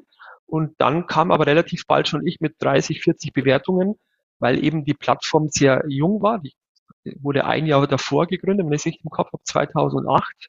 Und da waren auch nicht viele angemeldet. Und es kostete auch von Anfang an Geld. Und nicht jeder wollte damals diesen, ich glaube mit 30 Euro hat es mal angefangen, weiß ich jetzt gar nicht mehr, ähm, wollte dieses Geld aufbringen. Und es hat zur Folge gehabt, dass natürlich auch nicht viele gelistet waren am Anfang. Okay, aber du hast schon gesagt, also ich meine, das ist ja wirklich so, ne? Wir reden ja noch von der kostenlosen Kultur im Internet, ne? 2.9 war das einfach Standard. Mhm. Zahlt niemand für irgendwas, ne? Was soll das denn? Ähm, aber du hast gesagt, doch, das ist es mir wert. Und da warst du schon ziemlich überzeugt von der Idee, das zu machen, oder? Oder es war Glück, ich weiß nicht. Weil mein, mein Bürokollege war bei Zensus, Zensum, Zensus hieß es äh, nee, Zensum hieß es nicht. Zensus ist ja jetzt die Völkerbefragung. Äh, Zensum hieß es. Und äh, ich glaube, es war auch mit dem Punkt, dass ich dann zu Finance bin, dass ich nicht auf der gleichen Plattform bin wie mein Bürokollege. Und ähm, ja, war, war sicherlich auch Glück, äh, aber ein bisschen Glück braucht man immer im Leben. Ich bin grundsätzlich ein sehr positiv denkender Mensch, dass immer alles gut wird. Ähm, auch wenn man mal durchs Tal gehen muss und nicht immer oben am Gipfel stehen kann. Aber ich war schon immer ein positiv denkender Mensch und ich glaube, das war einfach Glück auch, dass ich dann das Portal für mich herausgesucht habe und mich darauf fokussiert habe. Äh, ja, Glück, aber Glück kommt halt auch, ne? Man muss ja schon was, was tun dafür. Es gibt dieses Würfelglück, was einfach Glück ist, aber halt das andere Glück ist ja, dass äh, man ist vorbereitet, man macht etwas, man ist quasi für den richtigen Moment vorbereitet. Ne? Da muss man aber vorher was machen. Wie du, wie du halt, du, du sagst, okay, ich will, ich will, ich will auf eine Bewertungsplattform. Und dafür ja, musst du schon mal recherchieren, ne? Äh, genau, ich habe viel recherchiert. Ich habe ja gar nicht alles gesagt. Äh, ich habe Flyer verteilt. Ich habe Briefe verschickt zu Kfz-Versicherungsvergleichen. Also ich habe wirklich viel gemacht. Ich habe in, ich, in eine Tageszeitung inseriert. Am Wochenende so, so ein Mini-Inserat, 300 Euro. Und ich hatte damals echt wenig Geld. Aber ich habe für 300 Euro mir so ein Inserat gekauft. Hat das Vier Wochen gebracht? lang. Hat das was ja, es hat natürlich nichts gebracht. Okay, weil ich mich grad, also, also, es hat auch, also es würde heute noch nichts bringen und damals hat es auch nichts gebracht, muss ich sagen. Also ich habe wirklich viel probiert. Also wir haben, als wir unser Büro hier in München gezogen sind, haben wir 30.000 Flyer verteilen lassen, ums Büro herum. 2010 war das, das sind wir umgezogen. Ähm, und es haben sich fünf gemeldet und vier haben sich aufgelegt, dass sie keine Werbung wollten. Also äh, es, es war wirklich tragisch, muss ich sagen. Und ähm, ich will jetzt sagen, verzwei wir waren am Verzweifeln oder ich, aber ich war halt immer schon jemand, der wirklich nach dem Weg gesucht hat, wie, wie, wie es geht, dass man Anfragen generieren kann. dass man einfach eine Anfrage bekommt. Ich hatte auch so Landingpages, so einfache für PKV und Betriebshaftpflichtversicherung. Die haben auch funktioniert. Das, hat, das ging dann mit Google-Werbung. Ähm, aber so richtig viele Anfragen wurden es dann tatsächlich erst durch die Bewertungen. Ach, du hast, du hast also auch Landingpage. Hast du die Website selbst gebaut? Also du hast dann also auch schon eine Website, musst du ja gehabt haben. Die Website ähm, hatte ich, das hat damals ein ähm, guter Freund von mir gemacht. Ähm, der hat sich mit seinem Bruder, also sein Bruder war da schon selbstständig und der hat sich sein Bruder da, mit seinem Bruder da ähm, auch selbstständig gemacht und der hat dann mir so ganz einfache, also wirklich einfache Landingpages gebaut, aber damals hat es funktioniert, damit heute wahrscheinlich nicht mehr. Aber damals äh, äh, stand halt oben drüber, Sie haben Interesse an einem Krankenversicherungsvergleich, tragen Sie sich hier ein. Äh, wir melden uns in, innerhalb von 24 Stunden und da haben sich tatsächlich einige eingetragen. Mehr war auf der Homepage eigentlich sogar nicht mehr zu finden. Oben war noch ein Arzt mit einer äh, nicht mit einer Lupe, sondern äh, mit so einem Abhörgerät, wie heißt denn gleich wieder, wo man das, äh, ja, ja das, das, typisch, genau, das typische Arztbild, was man halt so hat und unten noch so ein Pfeil zum Anfrageformular und das war's. Also es, ich glaube, da würde heute keiner mehr eine Anfrage machen. Nee, aber du warst zumindest trotzdem ziemlich zeitig. Also wenn du 2009 meinetwegen schon Landingpages hattest, ne? Das ist halt hm. schon vor der Zeit, ne? Also vor der, vor der, wo es alle gemerkt haben, ah, okay, also 2009, wo du eine Webseite hattest und schon Landingpages hattest, dann haben ja super viele noch nicht mal eine Website gehabt. Ne? Hm. Also, ja, ich wollte weg von der Kaltakquise. ja, aber einen guten Weg hast du dann gefunden mit der Kundenbewertung offen. Also hast du dann, wo du gemerkt hast, Kundenbewertung funktioniert, du hast ja gesagt, dann irgendwann so nach zehn Monaten hast du gemerkt, dann kommen jetzt, krass, jetzt kommen hier wirklich Anfragen rein. Ähm, hast du dich dann voll und ganz darauf fokussiert oder hat sich ja irgendwie gar nichts verändert? Doch, doch, der Fokus war tatsächlich auf die Kundenbewertungen, ähm, weil ich eben festgestellt habe, dass darüber sehr viele Anfragen kommen. Also es kamen dann immer peu à peu immer mehr Anfragen rein, ähm, auch mehr Empfehlungen. Und es hat dann super funktioniert. Who Finance hatte die ersten Logos, also so Siegel hatten die dann. Ähm, ich meine auch die ersten Listungen in guter Rat und so weiter. Und das habe ich dann für mich ähm, äh, total fokussiert und weiter ausgebaut und habe die anderen Sachen dann weiter abgebaut, weil die Leads über Google, also die, die Anzeigen bei Google wurden dann auch immer teurer über die Jahre hinweg. Und das Geld habe ich dann quasi sukzessive eingespart, also die, das, die Werbekampagne zurückgefahren und habe dann eigentlich alles auf Bewertungen gesetzt, habe dann immer sporadisch immer noch mal Leads gekauft, immer mal wieder, aber habe das eigentlich dann über die Jahre hinweg dann auch sein lassen, wie gesagt, jetzt glaube ich schon äh, länger als zehn Jahre schon gar keine Leads mehr gekauft und habe dann eigentlich alles in die eigene Homepage gesteckt, habe Google-Werbung weiter gemacht, aber mit dem Ziel, die, die Besucher auf die Homepage zu bringen, weil dort eben etwas mit Bewertung gestanden hat, hier mit 50, 100, 200 Bewertungen oder dann eben äh, bei Who das etwas größere Paket damals genommen, ähm, mit dem Ziel, dass ich darüber dann eben mehr Anfragen bekomme, weil Who Finance eben auch SEO betrieben hat, auch Google-Anzeigen geschalten hat und die Kooperation mit den, mit der Presse dann eben. Und das hat insgesamt dazu geführt, dass ich halt meine Anfragen übers Internet bekommen habe und darüber meinen, meinen Kundenstamm zu 90, 95 Prozent eigentlich auch aufgebaut habe. Ah, aber bei Who Finance gibt es verschiedene Pakete und das eine ist quasi mit der mit Presse ist quasi, das musst du jetzt schon dazu buchen. genau, sagen, okay. da gab's damals gab es noch andere Pakete als heute. Aber wenn man dieses Siegel auch werblich nutzen möchte, auch in den sozialen Medien und überall, dann musste man schon immer das größere Paket kaufen, nicht das kleinste Paket. Ah, okay. Und dann aber, ich meine, irgendwann hast du auch festgestellt, dass Who Finance ja nicht mehr der einzige ist, ne? Also es kam ja noch andere dann. Genau, dann Proof Google, Expert, äh, Google Proof Expert so. und dann habe ich mich auch ein bisschen breiter aufgestellt natürlich, weil wenn ich heute meine Kunden frage, meine potenziellen Neukunden, mit denen ich ein Erstgespräch führe, worüber die mich denn gefunden haben, dann äh, lautet zu 90 Prozent die Antwort übers Internet. Ja, also es ist, ist korrekt. Da will ich auch keinen über den Mund fahren und sagen, stimmt nicht. Also es ist korrekt. Aber mich interessiert natürlich wo. Dann hake ich weiter, dann der eine oder andere sagt dann über Google, okay, da muss man auch weiter fragen, war es jetzt die Google-Umkreissuche, was generische Suche oder worüber denn über Google? Und äh, einige sagen dann auch über Who Finance und so weiter, manche auch mal über Proven Expert. Also ich bin der Meinung, man sollte sich heute, Stand heute, nicht vor zehn Jahren, nicht mehr auf ein Portal konzentrieren, sondern man sollte sich äh, sehr, sehr breit aufstellen, weil theoretisch kann man seine Kunden heute überall gewinnen. Also es gibt ja genug Kollegen auch hier in der Branche, die über TikTok machen, über Instagram. Man sollte sich nur nicht verzetteln. Man sollte halt das, was man macht, gut machen, gewissenhaft machen und beständig machen. Ähm, da sollte man sich am Anfang vielleicht nur auf ein oder zwei Sachen konzentrieren. Aber wenn man das mal richtig gut kann, dann kann man es auch in der breiteren Masse machen. Und heute ist es eben so, dass ich versuche, möglichst viele Bewertungen zu sammeln auf unterschiedlichen Plattformen, was natürlich unglaublich schwer ist, weil der Kunde wird von jedem gefragt und genötigt, von Amazon, von Bräuninger, also von Versandhäusern, bewerte mich, bewerte mich, bewerte mich. Und dann kommt noch der Finanzberater um die Ecke oder der Versicherungsmakler. Das ist natürlich immer schwieriger jetzt geworden über die Jahre hinweg, aber ich versuche es trotzdem eben, damit die mich auf mehreren Plattformen bewerten oder Königsdisziplin, wie auch der Podcast von dir heißt Königsmacher. Königsdisziplin ist dann per Video eine Bewertung zu bekommen, was auch schon geklappt hat, aber das ist natürlich unglaublich schwierig, muss ich echt gestehen. Weil das wollte ich nämlich nicht gerade fragen. Also das sind ein paar Sachen, die jetzt erstmal fragen. Wir, wir drösen es mal kurz auf. Videos kommt zum Schluss. Äh, das erste ist, du hast auf ganz viele Plattformen, du sagst ja auch, du würdest den Leuten heute sagen, man soll sich auf Sachen fokussieren. Also erstmals fokussieren im Sinne von, mach nicht TikTok, äh, Facebook, Google-Werbe und Kundenbewertung, sondern fokussiert dich auf eins von den Themen. Aber würdest du denn auch sagen, man solle sich bei der Kundenbewertung ähm, auf einen Plattform fokussieren? Weil ich höre immer so zwei, es gibt so zwei La na, Lager nicht, es gibt so zwei, die mir so sagen, die einen sagen, wenn du beginnst, mach erstmal nur eine Plattform, weil dann sammelst du halt auf einer Plattform. Und dann sieht es einfach größer aus. Na, als wenn du auf, wenn du auf einer Plattform 20 Bewertungen hast, ist besser, als wenn du auf 10 Plattformen jeweils zwei hast. Oder würdest du sagen, nee, mach lieber viele Plattformen, weil da hat der Kunde möglichst viele Möglichkeiten, dich zu bewerten? Nee, meine persönliche Meinung ist schon, man sollte sich am Anfang erstmal auf eine konzentrieren, dort erstmal Bewertungen sammeln, 10, 20, 30, keine Ahnung, wo sich halt jeder wohlfühlt oder damit man sich mit Mitbewerbern auch ein bisschen gut positionieren kann, muss ja jeder in seiner Stadt oder mit seiner Branche erstmal gucken und herausfinden, was man braucht an Bewertungen. Und dann sollte man sich aber auch ein bisschen breiter aufstellen, denn nach wie vor äh, sehe ich ja auch bei den Neukunden, die zu mir kommen, am Ende des Tages sind es einfach ganz unterschiedliche Medien und Quellen. Ähm, relativ häufiger ist es jetzt in der jüngeren Vergangenheit so gewesen, dass die, die potenziellen Neukunden über die Google-Umkreissuche zu mir gekommen sind. Deswegen eine Bewertung bei Google My Business wäre dann eben die richtige.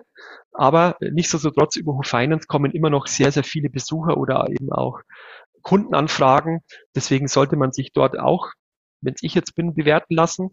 Über Proven Expert muss ich ehrlicherweise gestehen, weiß ich gar nicht, ob ich darüber schon mal jemals eine Anfrage bekommen habe. Das ist jetzt meiner Meinung nach nicht die klassische Plattform, um, Bewer um, um Anfragen zu generieren, sondern eher um sich darzustellen. Darzustellen im, äh, im Sinne von, ich bin Versicherungsmakler, meine Kunden haben mich bewertet, also man kann es sehr gut auf der Homepage platzieren, aber äh, Proven Expert selber macht jetzt kein SEO und keine, keine Werbung, dass die Seite gefunden wird. Aber trotzdem bin ich der Meinung, man braucht unterschiedliche Quellen auch, damit es eben aussagekräftiger am Ende wird. Denn nur eine Quelle ist dann vielleicht ein bisschen wenig, muss ich auch gestehen. Und wenn man dann fünf Plattformen hat, A2 Bewertungen, ah, ist dann auch ein bisschen unglücklich, sage ich jetzt mal so. Deswegen ja. nach wie vor bin ich der Meinung, ein paar Bewertungen sammeln auf einer Plattform, aber dann in die Breite gehen. Aha, okay, und äh, du hast gerade von, von der Umkreissuche äh, erzählt. Ist immer noch so? Ich dachte heute, dass die, also die suchen wirklich so, wer, wer ist Versicherungsmakler in meiner, in meiner Gegend? Und dann kommen die auf dich drauf zu. So richtig, ja? Verstehe ich das richtig?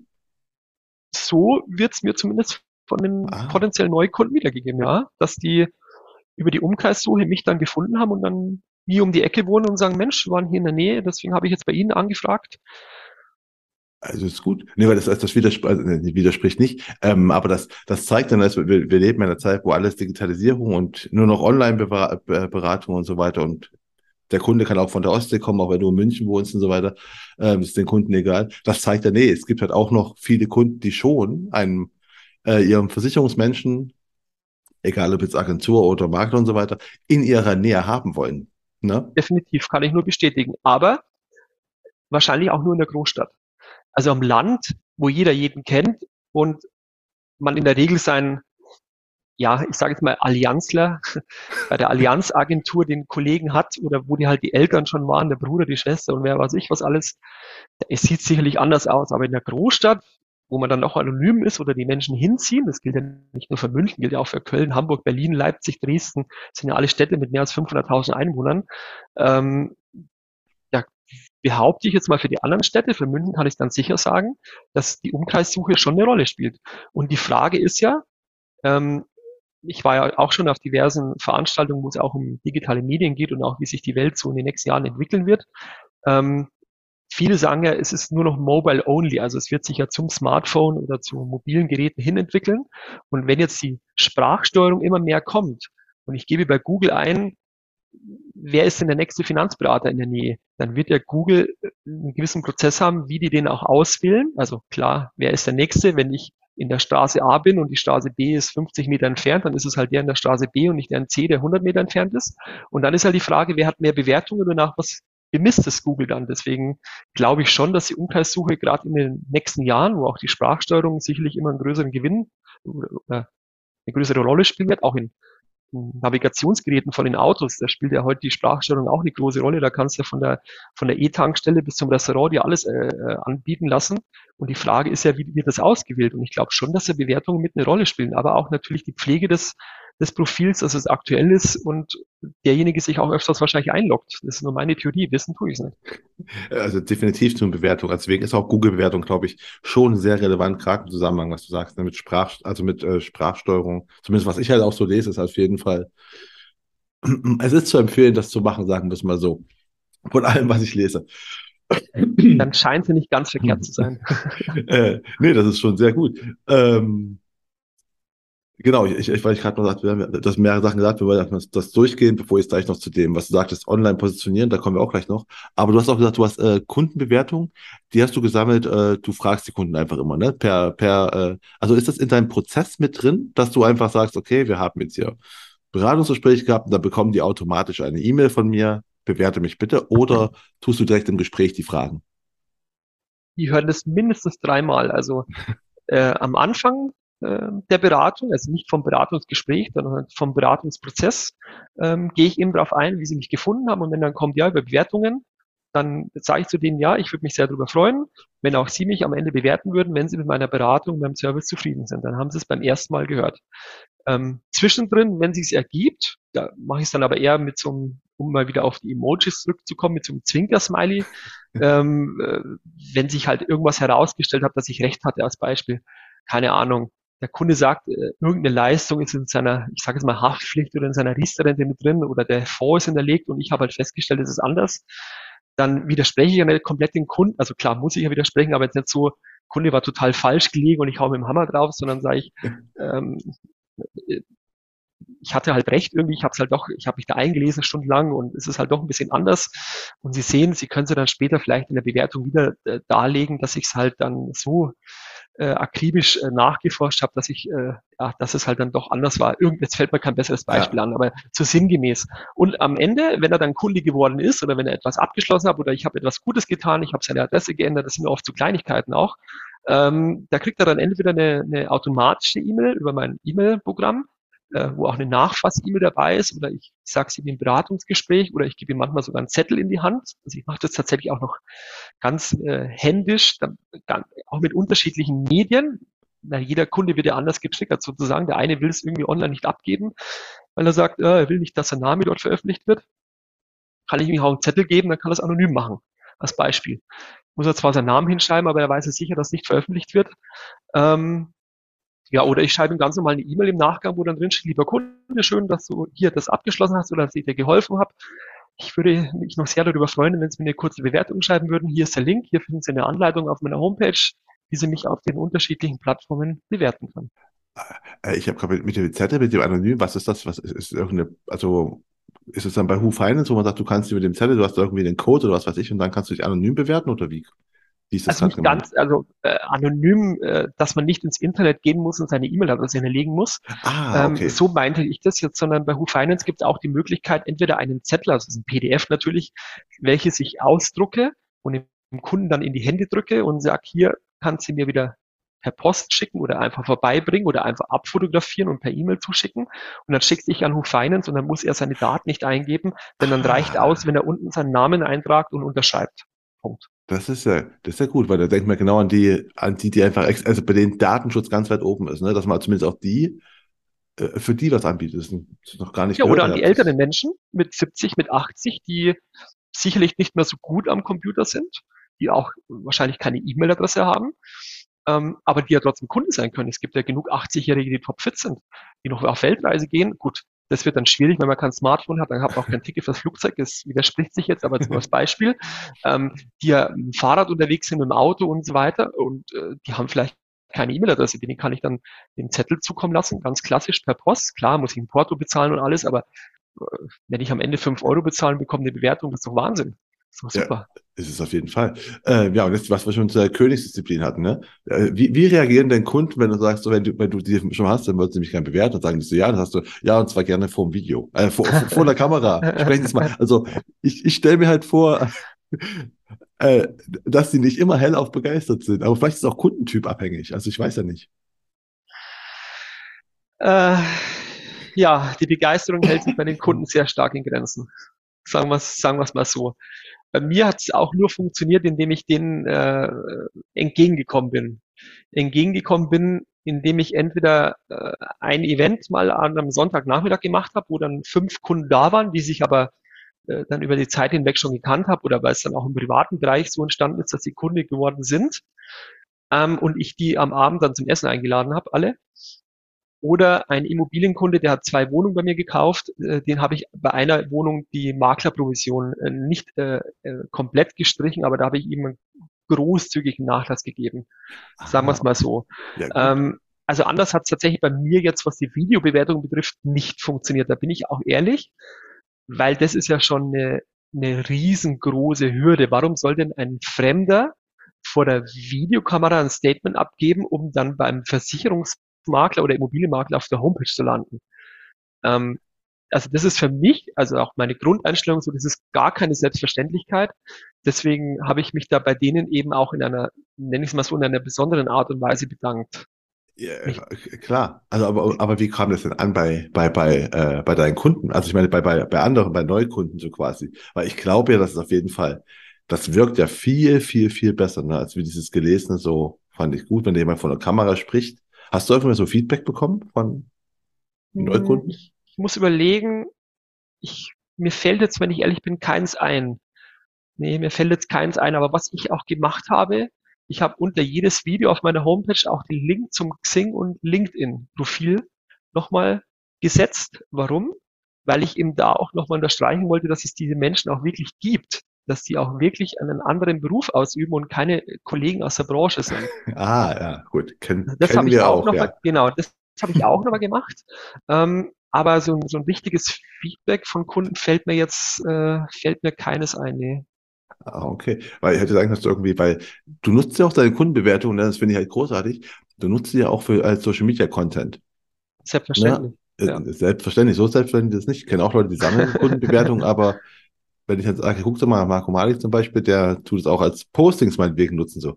Ach so, ja. Wo ich denke, ganz, ja, akt ganz aktuell, heute ist der 27. September 2022 und wenn ich mich richtig erinnere, heute gegen 11.30 Uhr, 12 Uhr habe ich auf LinkedIn, Facebook Xing, Google My Business eine Bewertung gepostet. Machst du also regelmäßig am, äh, was haben wir, Dienstag am heute? Machst du es quasi jeden Dienstag oder wie ist das? Äh? Nee, also so strukturiert bin ich da nicht, so. sollte man machen. Ich mache das eher, weil ich auch unterschiedliche Themen poste, auch mal Versicherungsthemen, auch Immobilienthemen. Also ich habe jetzt, ähm, das ist aber nur, weil ich jetzt bei dir im Podcast bin, das verrate ich sonst auch niemanden. Also ich habe keinen Social Media Plan. Aber den sollte man eigentlich haben. Habe ich nicht, sondern ich mache ja, ich sag mal willkürlich. ja, aber es ist trotzdem bei dir schon, also du machst halt sehr lange, man muss ja sagen, ähm, es ist jedem, der neu anfängt, zu empfehlen, sowas zu machen, weil du halt einfach, dann hast du eine gewisse Routine mit reinbekommst, ne? weil der Plan gibt dir auch eine Richtung vor. Aber du hm. machst das schon so lange, also du weißt ja schon, was du tun musst. Ne? Also einfach so. Ich habe einfach in Fleisch und Blut, muss man echt sagen. Also ne? genau. Äh, ich gucke immer durch, was könnte ich machen. Ich versuche wirklich zweimal die Woche was zu posten. Ähm, Instagram habe ich jetzt ein bisschen vernachlässigt, weil das sehe ich jetzt nicht zu meiner Zielgruppe wenn ich ehrlich bin. Ähm, aber ich versuche wirklich auf Xing, vor allem auf LinkedIn, weil LinkedIn äh, wird immer stärker kommen, weil bei Xing werden jetzt auch die Gruppen abgeschafft zum Ende des Jahres. Also die haben sich ja, glaube ich, jetzt selber erstmal ja. den Genickschuss gegeben. ähm, äh, Facebook sehe ich jetzt auch nicht so, da kann man eher bestehende Kunden halten oder, oder Freunde, die keine Kunden sind, ein bisschen informieren, was mache ich eigentlich, weil ich noch nie Freunde akquiriert habe. Also aktiv habe ich noch nie Freunde akquiriert. Aber bei LinkedIn bekomme ich immer mal wieder Anfragen und nichtsdestotrotz, wenn nämlich einer googelt Marco Marling, dann, dann, findet man ja auch unterschiedliche soziale Medien von LinkedIn, Xing, die ich ja schon genannt habe. Deswegen poste ich regelmäßig wirklich auf allen Medien, so dass ich äh, alles abgreife, je nachdem, wo derjenige herkommt. Äh, und, aber Xing, weil du, du sagst, äh, auf Instagram funktioniert nicht, Facebook auch nicht richtig. Hat, hat Xing bei dir funktioniert? Weil Xing finde ich auch, ja, also jetzt, jetzt haben sie wirklich so das, glaube ich, das Ende eingeläutet. Äh, aber bisher hat es auch in den letzten paar Jahren, muss ich sagen, war das tot schon oder ja, war das bei dir? Bedingt. Also ja, es war schon tot, aber ich habe ja dort immer noch viele Kunden auch von ganz früher, mit denen ich tatsächlich heute gar nicht mehr so viel Kontakt habe, die zwar noch zwei, drei Verträge bei mir liegen haben, aber die sind halt umgezogen, haben vielleicht jemand anders kennengelernt, also Versicherungsmakler, Frauen, hoffentlich sind sie noch bei den gleichen, wer weiß. ähm, so ist halt das Leben. Ich meine, äh, der Wunschgedanke von uns ist, dass wir immer eine hohe Vertragsdichte haben und dass der Kunde uns immer treu ist. Also klar, ist auch mein Wunschgedanke, aber die Realität sieht ja anders aus. Aber ich habe tatsächlich noch Kunden, auch einer meiner ersten, den ich im Juli 2017 gewonnen habe, der hat heute seine Versicherungsverträge noch bei mir, aber der Kontakt ist natürlich geringer geworden. Warum? Ist von München nach Augsburg gezogen, hat drei Kinder, hat andere Themen natürlich. Es ist einfach so. Aber ich habe es halt deswegen gemacht auf Xing, äh, weil ich mit dem dort noch vernetzt bin und dass die Leute halt noch wissen, okay, den Maling, den gibt's noch.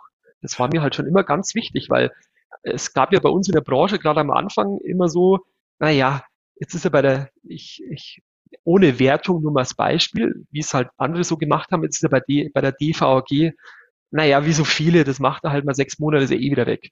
Und, und so habe ich ja auch zu hören bekommen, als ich, ähm, ich sage mal, mich als Versicherungsmakler selbstständig gemacht habe, ah ja, jetzt macht er was mit Versicherungen, lass ihn mal machen.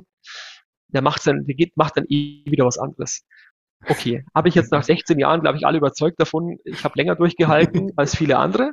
Ähm, aber das war eigentlich immer so mein Credo, dass ich sage, ich poste überall, weil ich wollte schon immer, dass meine Kunden auch wissen, gibt's noch. Deswegen schreibe ich auch regelmäßig Newsletter, die auch wo auch die uralten E-Mail-Adressen drin sind. Ob sie noch gibt, weiß ich ja nicht. Aber für mich war schon immer wichtig, dass die Kunden wissen, den Maling, den gibt's und den gibt's noch und in drei Jahren hoffentlich immer noch. Das war mir schon immer wichtig.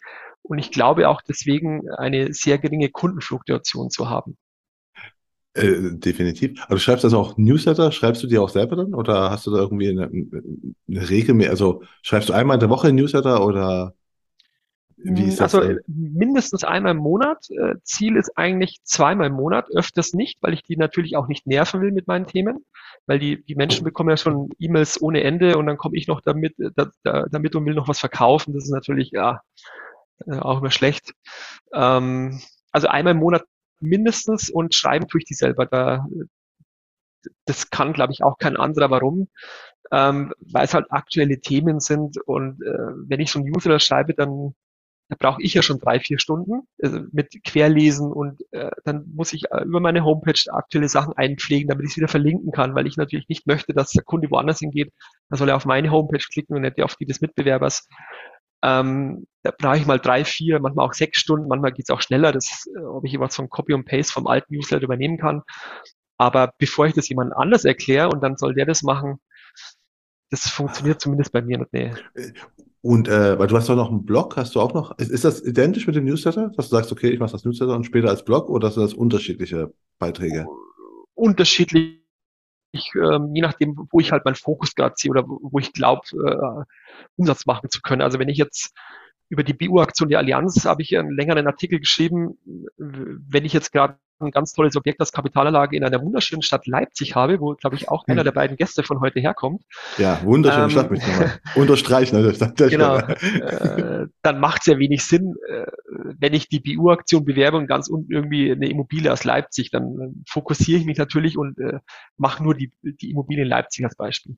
Ah, okay. Also aber ich mache auch ja. immer mal Versicherungsnewsletter. Nee, aber ich wollte gerade sagen, aber, aber es sind halt schon, dein Newsletter ist halt schon äh, Vertriebs, äh, äh, Fokus auf Vertrieb. Also nicht im Sinne von so, ach, ich war übrigens, ich war jetzt am Wochenende im Wellness, du hast mir erzählt, ne, dieses Wochenende wird Wellness gemacht werden. Äh, also wirst du nicht, da erzählst du nicht, was du quasi so jetzt privat gemacht nee, hast, sondern nee, es ist nee. schon einfach. Äh, private Dinge schreibe ich da eigentlich wenig ein, also Weiterbildungen schon, aber das ist ja auch beruflich bedingt. Äh, private Dinge nicht. Äh, private Dinge teile ich, wenn auf Facebook oder auf äh, Instagram oder vielleicht mal auf LinkedIn, sage ich jetzt mal. Über User ist tatsächlich so, ähm, da will ich etwas verkaufen. Das schreibe ich aber auch rein. Im letzten Newsletter war tatsächlich ein Satz drin, da habe ich so allgemeine Themen geschrieben über den Krieg und über die Zinsen, aber nur ganz kurz, so ein bisschen verwiesen auf andere Quellen noch, äh, Handelsblatt und, und so weiter, wo einfach ein guter Redakteur halt was geschrieben hat, als Beispiel. Und dann habe ich äh, dann nach irgendwie zehn Zeilen geschrieben, so, wieder zurück zum Wesentlichen, ich will Ihnen etwas verkaufen. Ah, ja, genau, also tatsächlich, tatsächlich der Satz. Also wirklich so, ja, ist ja die Wahrheit. Also ich spreche die Dinge ja. gerne an. Das ist ja so. Also ich, ich meine, ich lebe davon. Ich will, den, ich will den Menschen etwas verkaufen. Und wie ist die Reaktion deiner Kunden darauf? Weil ich kann mir vorstellen, dass es ziemlich gut ankommt. Also wenn mir jetzt jemand schreiben würde, so, also ne, ich will was, wo ich mir denke, also wenn ich zumindest, wenn ich das Angebot annehme, ne, also jetzt wenn, mhm. wenn es mich nicht interessiert, dass du was ich, also eine, weil du hast eine Immobilie, was weiß ich, wo es mich nicht interessiert, ne, dann würde ich das über, überlesen. Aber wenn ich das halt mich interessiert, dann würde ich auch sagen, es war eigentlich gut der Hinweis, dass du es verkaufen willst also ich spreche das wirklich so an. Ich nehme auch mittlerweile kein Blatt mehr von dem Mund, weil äh, es ist ja, wie es ist. Warum soll ich denn jemand sagen, äh, ich verdiene irgendwann irgendwie später mal irgendwoher von irgendeiner Versicherung mein Geld? Dann kann ich ja gleich sagen, wenn Sie das abschließen, kriege ich für den Abschluss einen Teil der Abschlusskosten, die hier ausgewiesen sind. Punkt. Wenn Sie es machen wollen, machen Sie es. Wenn nicht, dann lassen Sie es sein oder wir machen eine Honorarvereinbarung. Dann kann ich ja gleich auf den Punkt bringen. Dann kann er jetzt gehen, aber was ich nicht will, ist, dass man sich gegenseitig die Zeit stiehlt. Das mag ich einfach nicht, so dass ich fünf Termine habe und am Ende mich drum winde und sage, ja, das sind noch Abschlusskosten und irgendwie verdiene ich da mein Geld. Und dann sagt der Kunde, oh, wenn ich, also, na, jetzt mag ich nicht mehr. Also, das ist jetzt für mich das was, also, Wiedersehen, jetzt, das war's. Und das will ich halt tunlichst vermeiden, man sich gegenseitig die Zeit stiehlt. Das ist das Schlimmste für mich, dass man sich gegenseitig die Zeit stiehlt. Wenn, keiner auf den anderen Bock hat, sage ich jetzt mal. Deswegen, das, ähm, deswegen spreche ich die Dinge auch immer konkret an, so dass jeder Bescheid weiß. Und wenn wir es dann durchziehen, dann möchte ich halt auch, dass er Kunde wird. Klar, verliere ich auch mal ein. Das hört sich jetzt ähm, viel erfolgreicher an, dass es am Ende ist. Ich bin auch nur ein Mensch. Aber was ich halt grundsätzlich, ich wiederhole mich ja da, vermeiden will, dass man den Weg zusammen geht, sich fünfmal trifft und am Ende geht man dann auseinander und keiner hat was hinzugegeben und jeder hat nur Zeit verloren. Das will ich einfach nicht. Hast du das von Anfang an? War das von Anfang an dein Credo? Hast du irgendwie das quasi mit der Zeit jetzt so? Mit der Zeit. Also gab viele Menschen, die bei mir am Tisch gesessen sind, die einfach nur erzählt haben, wie toll sie sind und was sie alles gemacht haben im Leben. Und das will ich einfach nicht mehr. Das äh, will ich nicht mehr. Das, äh, du glaubst gar nicht, wer da alles kommt übers Internet und, und was sie alles für Geschichten haben. Ähm, und deswegen jeder, der bei mir einen Termin äh, haben möchte, der kann zwar einen Termin buchen, ja, aber ich möchte dann immer von ihm erst noch mal ein Statement mittlerweile haben, was will er denn eigentlich? Also wo drückt der Schuh? Und dann muss er mir erstmal sagen, was Sache ist. Und dann landen eigentlich so gut wie keine mehr hier, die erstmal gucken und schauen wollen und ihre Geschichte loswerden wollen. Das passiert mittlerweile nicht mehr. Okay. Äh, das sage ich auch vorher ab und sage, wir passen nicht, also so nicht, sondern kann Ihnen halt leider nicht weiterhelfen bei dem, wo der Schuh drückt. Sie müssen sich äh, einen Mitbewerber suchen, aber da bin ich dann der Falsche dafür. Ah, das ist gut. Ähm, du, du machst auch gerade viel, wie wir festgestellt haben, mit den ganzen Plattformen und so weiter. Wie ist das denn entstanden? Also hast du da, äh, ist es mit der Zeit gekommen oder hast du irgendwelche Mentoren, die dir gesagt haben, mach das mal so und so? Oder wie, wie bist du auf die ganzen, ne? also von Kundenbewertung hast du gesagt, war dein, dein äh, ne? Büro-Nachbar oder Büro mit hm. da? Mein Bürokollege tatsächlich, genau, auch heute Kollege. noch mein Kollege. Und die anderen Sachen, ist es auch quasi, hast du ja abgeschaut und sagst, okay, jetzt funktioniert quasi Kundenbewertung. Ach hier, ich habe jetzt bei XY gesehen, der macht Facebook, mache ich jetzt auch mal oder wie sind die Sachen äh, gewachsen? Weil du wirst ja nicht alles auf einmal gemacht haben. Nee, es ist natürlich gewachsen, aber da kommen wir wieder zurück zu einem meiner Hashtags, zu den fünf A's, alles anders als alle anderen. Ähm, also alles mache ich nicht, das geht auch gar nicht. Also ich kann kein YouTube. Ich glaube, da ist äh, der Bastian Kungel, das wird auch jeder, jedem etwas sagen, tausendmal besser, äh, äh nicht nur geeignet, auch äh, er macht es auch tausendmal besser, glaube ich, als alle anderen. Das ist sein Medium, TikTok und, und Instagram auch, aber da ist er eine Koryphäe, das soll er auch machen. Äh, da tummelt sich auch seine Zielgruppe, aber das ist jetzt nichts für mich weiß ich nicht, vielleicht kommt es noch, keine Ahnung. Aber das mit den Medien ist einfach so gewachsen. Mittlerweile spiele ich mich ja da. Ich setze mich dahin, habe eine Idee, mache das mal kurz auf allen Plattformen. Das ist für mich keine Arbeit mehr. Das ist eher eine Leidenschaft und das macht mir auch wirklich Spaß. Auch Newsletter schreiben macht mir wirklich Spaß. Und äh, ich will meine Kunden auf dem Laufenden halten und tatsächlich gewinne ich darüber auch Neukunden. Also ein, um ein Beispiel zu sagen, viele erwarten ja immer von den Newsletter, dass man sofort Umsatz macht. Das ist der Wunschgedanke, das ist auch mein Wunschgedanke. Aber ich mache das ja schon viele Jahre und ich habe auch einige Newsletter, wo nichts kommt, wo sich auch keiner meldet, wo ich mir denke, jetzt hast du ja so viel Mühe gegeben, hast es so geil geschrieben, aber es hat sich keiner gemeldet. Nicht mal einer hat geschrieben, was ist das denn für ein Schmarrn? Braucht kein Mensch. Also da kommt, also ist ja auch bei mir so. Es ist ja nicht so, dass jedes Mal sich zehn melden und, und fünf werden Kunde, das ist ja Quatsch. Aber ich denke, eine gewisse Kontinuität muss einfach gegeben sein.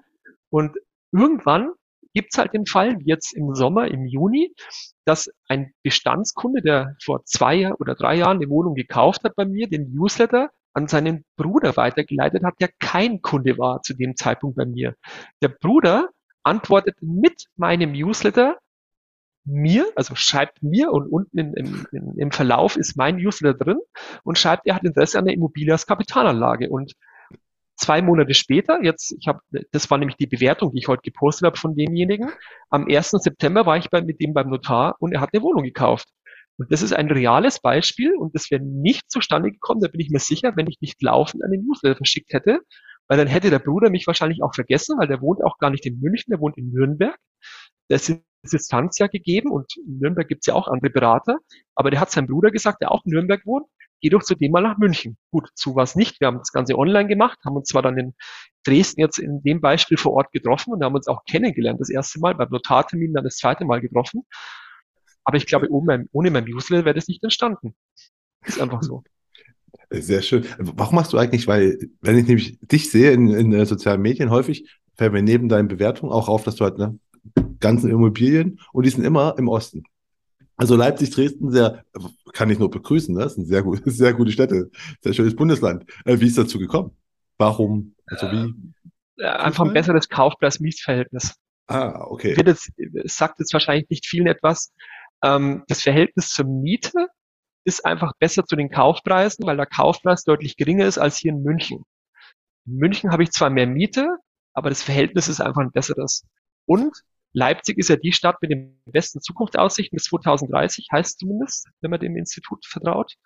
Ähm, Berlin war schon immer meine Leidenschaft. Ich fand Berlin irgendwie, irgendwie cool, muss ich sagen. Ähm, ja, Dresden ist noch entstanden. Es gibt noch andere Städte, Magdeburg, äh, baut jetzt Intel als Beispiel. Ähm, Erfurt ist auch eine tolle Stadt, aber ich habe auch in, in Bayern schon ähm, Wohnungen vermittelt, ähm, in Nürnberg, ähm, in Augsburg, auch in München. Also ich bin jetzt nicht fokussiert auf den Osten, aber tatsächlich, äh, wenn man Regionen ausmacht, dann ist es eher Süddeutschland und Ostdeutschland, weniger Mitte, Nord und West. Das, ne, das ist mir erst nur aufgefallen, wie gesagt, das mit den Zukunftschancen habe ich, glaube ich, mir irgendwo gelesen, da muss ich nochmal nachlesen mit Leipzig. Finde ich sehr gut natürlich, ne? dass mhm. Leipzig mhm. bis 2030 und noch viel länger beste Zukunftschancen hat, äh, Aussichten hat. Äh, Aber das sind auch Städte, wo ich selber investiert bin und ähm, nicht nur im Immobilienbereich, auch im Versicherungsbereich ist es oft so, dass ich den Kunden etwas empfehle, wo ich selber versichert bin. Also Krankenversicherung machen wir mal allgemein PKV. Ja, ich verkaufe sehr gerne PKV, aber ich bin auch überzeugt davon, dass es halt etwas besser ist als die GKV, als die gesetzliche Krankenversicherung, weil ich schon mal nicht schwer krank, hatte auch eine Kleinigkeit, aber man wird halt dann besser versorgt ich finde, PKV ist ein geiles Thema und so sage ich das auch meinen Kunden. Und ähm, von den Immobilien bin ich eben auch überzeugt, aber da, man muss sich dann eben fokussieren, weil das funktioniert nicht, dass man sagt, ähm, ich mache ganz Deutschland, weil man muss mal dort gewesen sein, man muss die Region kennen, die, die Entwicklung kennen und ähm, ich habe mich auch über die Jahre hinweg im Versicherungsbereich so aufgestellt, dass ich mich äh, eher spezialisiert und fokussiert habe, als dass ich sage, ich mache alles. Da bin ich äh, davon weggekommen schon vor vielen Jahren und gebe auch gewisse Themen an Kollegen von mir ab, wo ich einfach glaube, das können die viel besser als ich, weil die den ganzen Tag nichts anderes machen als beispielsweise Gewerbeversicherung. Können die bestimmt besser. Oder, oder betriebliche Altersvorsorge. Hab, glaube ich, an einer Hand kann ich abzählen, wie viele Verträge ich vermittelt habe. Das können Kollegen von mir tausendmal besser. Und wenn ich dann eine Anfrage habe, gebe ich das in der Regel auch an einen der Kollegen ab, die auch hier im Münchner Großraum sind weil die halt das viel besser können. Und ich gönne das denen dann auch und ich bin auch der Meinung, deswegen werde ich nicht weniger verdienen, sondern der Kunde hat es am Ende ja sowieso gemerkt, dass ich da nicht gut drin bin. Dann kann ich ja gleich proaktiv auf ihn zugehen und sagen, ich bin nicht der Richtige, aber das ist der Richtige und geh dorthin. Okay. Ähm, weißt du noch, also wie, wie kamst du der Entscheidung? Weil ich meine, am Anfang, was du sagst, hast du keine Kunden, da versuchst du ja alles zu bekommen, genau. was du kriegen kannst, ne? Also mhm. sind, wir, sind wir mal ehrlich, ne? Ist ja am Anfang, was du sagst, ist ja der Druck da. Aber da muss er irgendwann muss der gesagt haben, okay, das, äh, mache ich nicht mehr? Einfach über, aus der Überzeugung heraus, ich glaube 2015, 2016 so um den Dreh, kam die Fokussierung Immobilie, Ruhestandsplanung, private Krankenversicherung, Arbeitskraftabsicherung, sage ich jetzt mal, und habe dann Themen wie Geldanlage abgegeben an Kollegen von mir. Ähm, Geldanlage nenne ich äh, Vermögensaufbau mit Investmentfonds. Ähm, eigentlich auch mit der Regulierung, wo das mit der Dokumentierung dann zugenommen hat, muss ich sagen. Und ähm, auch den Part der gewerblichen Versicherung, weil ich einfach auch Kollegen hier in München kennengelernt habe, die das ganz gut machen, die ich auch sympathisch finde, die das auch so machen, wie es ich mir vorstelle. Und so ist es auch über die Jahre dann gewachsen, dass ich auch großes Vertrauen in die Kollegen habe und mit gutem Gewissen sagen kann zu meinen Kunden, geh dorthin, da wirst du mindestens oder hoffentlich genauso gut beraten wie bei mir, aber der kann das zumindest besser als ich, dieses Thema. Ist gut. Und vor allen Dingen, äh, das stärkt das Vertrauen des Kunden in dich, wenn man nämlich Nein sagt, was man am Anfang aber nicht weiß. Ne? Wenn man halt sagt, ich kann das nicht, dann ist das eigentlich ein gutes Zeichen. Also, ne? Weil man weiß, okay, die Person weiß, was sie kann und was sie nicht kann. Ja, ich muss aber auch zugestehen, am Anfang, als ich mich selbstständig gemacht habe, konnte ich gar nicht Nein sagen. Warum? Weil ich natürlich Geld verdienen musste. Äh, Sage ich ja, ne? am Anfang ist kann man einfach so. Genau, aber wenn man dann gewachsen ist, dann finde ich schon besser, wenn man sich eher spezialisiert, das ist zumindest meine persönliche Meinung, als so einen Bauchladen haben und sagen können, bei mir kriegst du grundsätzlich erstmal alles.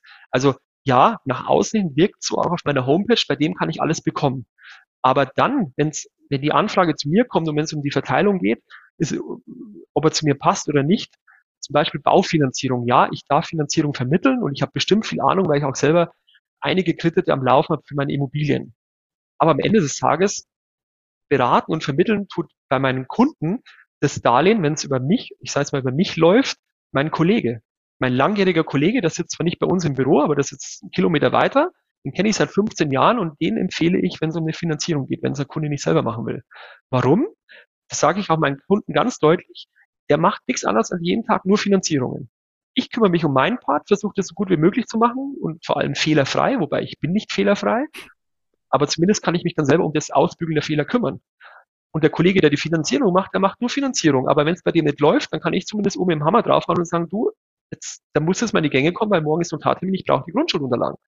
Und das ist einfach eine sehr, sehr gute und vertrauensvolle Zusammenarbeit, die über die Jahre gewachsen ist. Und ich glaube, am Ende des Tages schätzen das auch meine Kunden, damit jeder so seinen Part hat. Jeder versucht, seinen Part so gut wie möglich zu machen, aber keiner versucht zu schwimmen und, und geht am Ende unter, sage ich jetzt mal. Und das kann man, glaube ich, aber am Anfang nicht. Da muss man auch wachsen und, und dementsprechend auch Bestand oder Einnahmen haben, dass man dann später sagen kann, ich gebe gewisse Dinge ab, aber ich bin auch überzeugt davon, dass man dann noch viel besser wird. Ich glaube auch, dass einfach das, ne, das zeugt dann auch von dem Netzwerk, ne, weil es kommen ja auch Sachen zurück. Das heißt ja nicht, du gibst nur Sachen ab, sondern du bekommst das ja auch wieder. Selbstverständlich. Ne, das muss man aber auch, das muss man aber auch erst erfahren. Also das lernt man halt auch erst. Ne? Das ist, was du sagst, am Anfang macht man das nicht direkt, da muss man erstmal versuchen, äh, festen Stand zu bekommen. Aber danach, sobald man den hat, sollte man sich zumindest, äh, ist auch meine Empfehlung, immer eigentlich so spezialisieren auf irgendwas, weil wenn man Sachen gut kann, dann wird das alles noch, wird das besser als Dinge, die man nur so semi gut kann.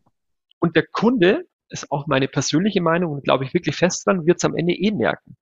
Denn der Kunde hat ja auch eine gewisse Wahrnehmung und der Kunde schließt ja nur ab, wenn er sich gut beraten fühlt und auch wirklich glaubt, dass das Produkt zu einem passt.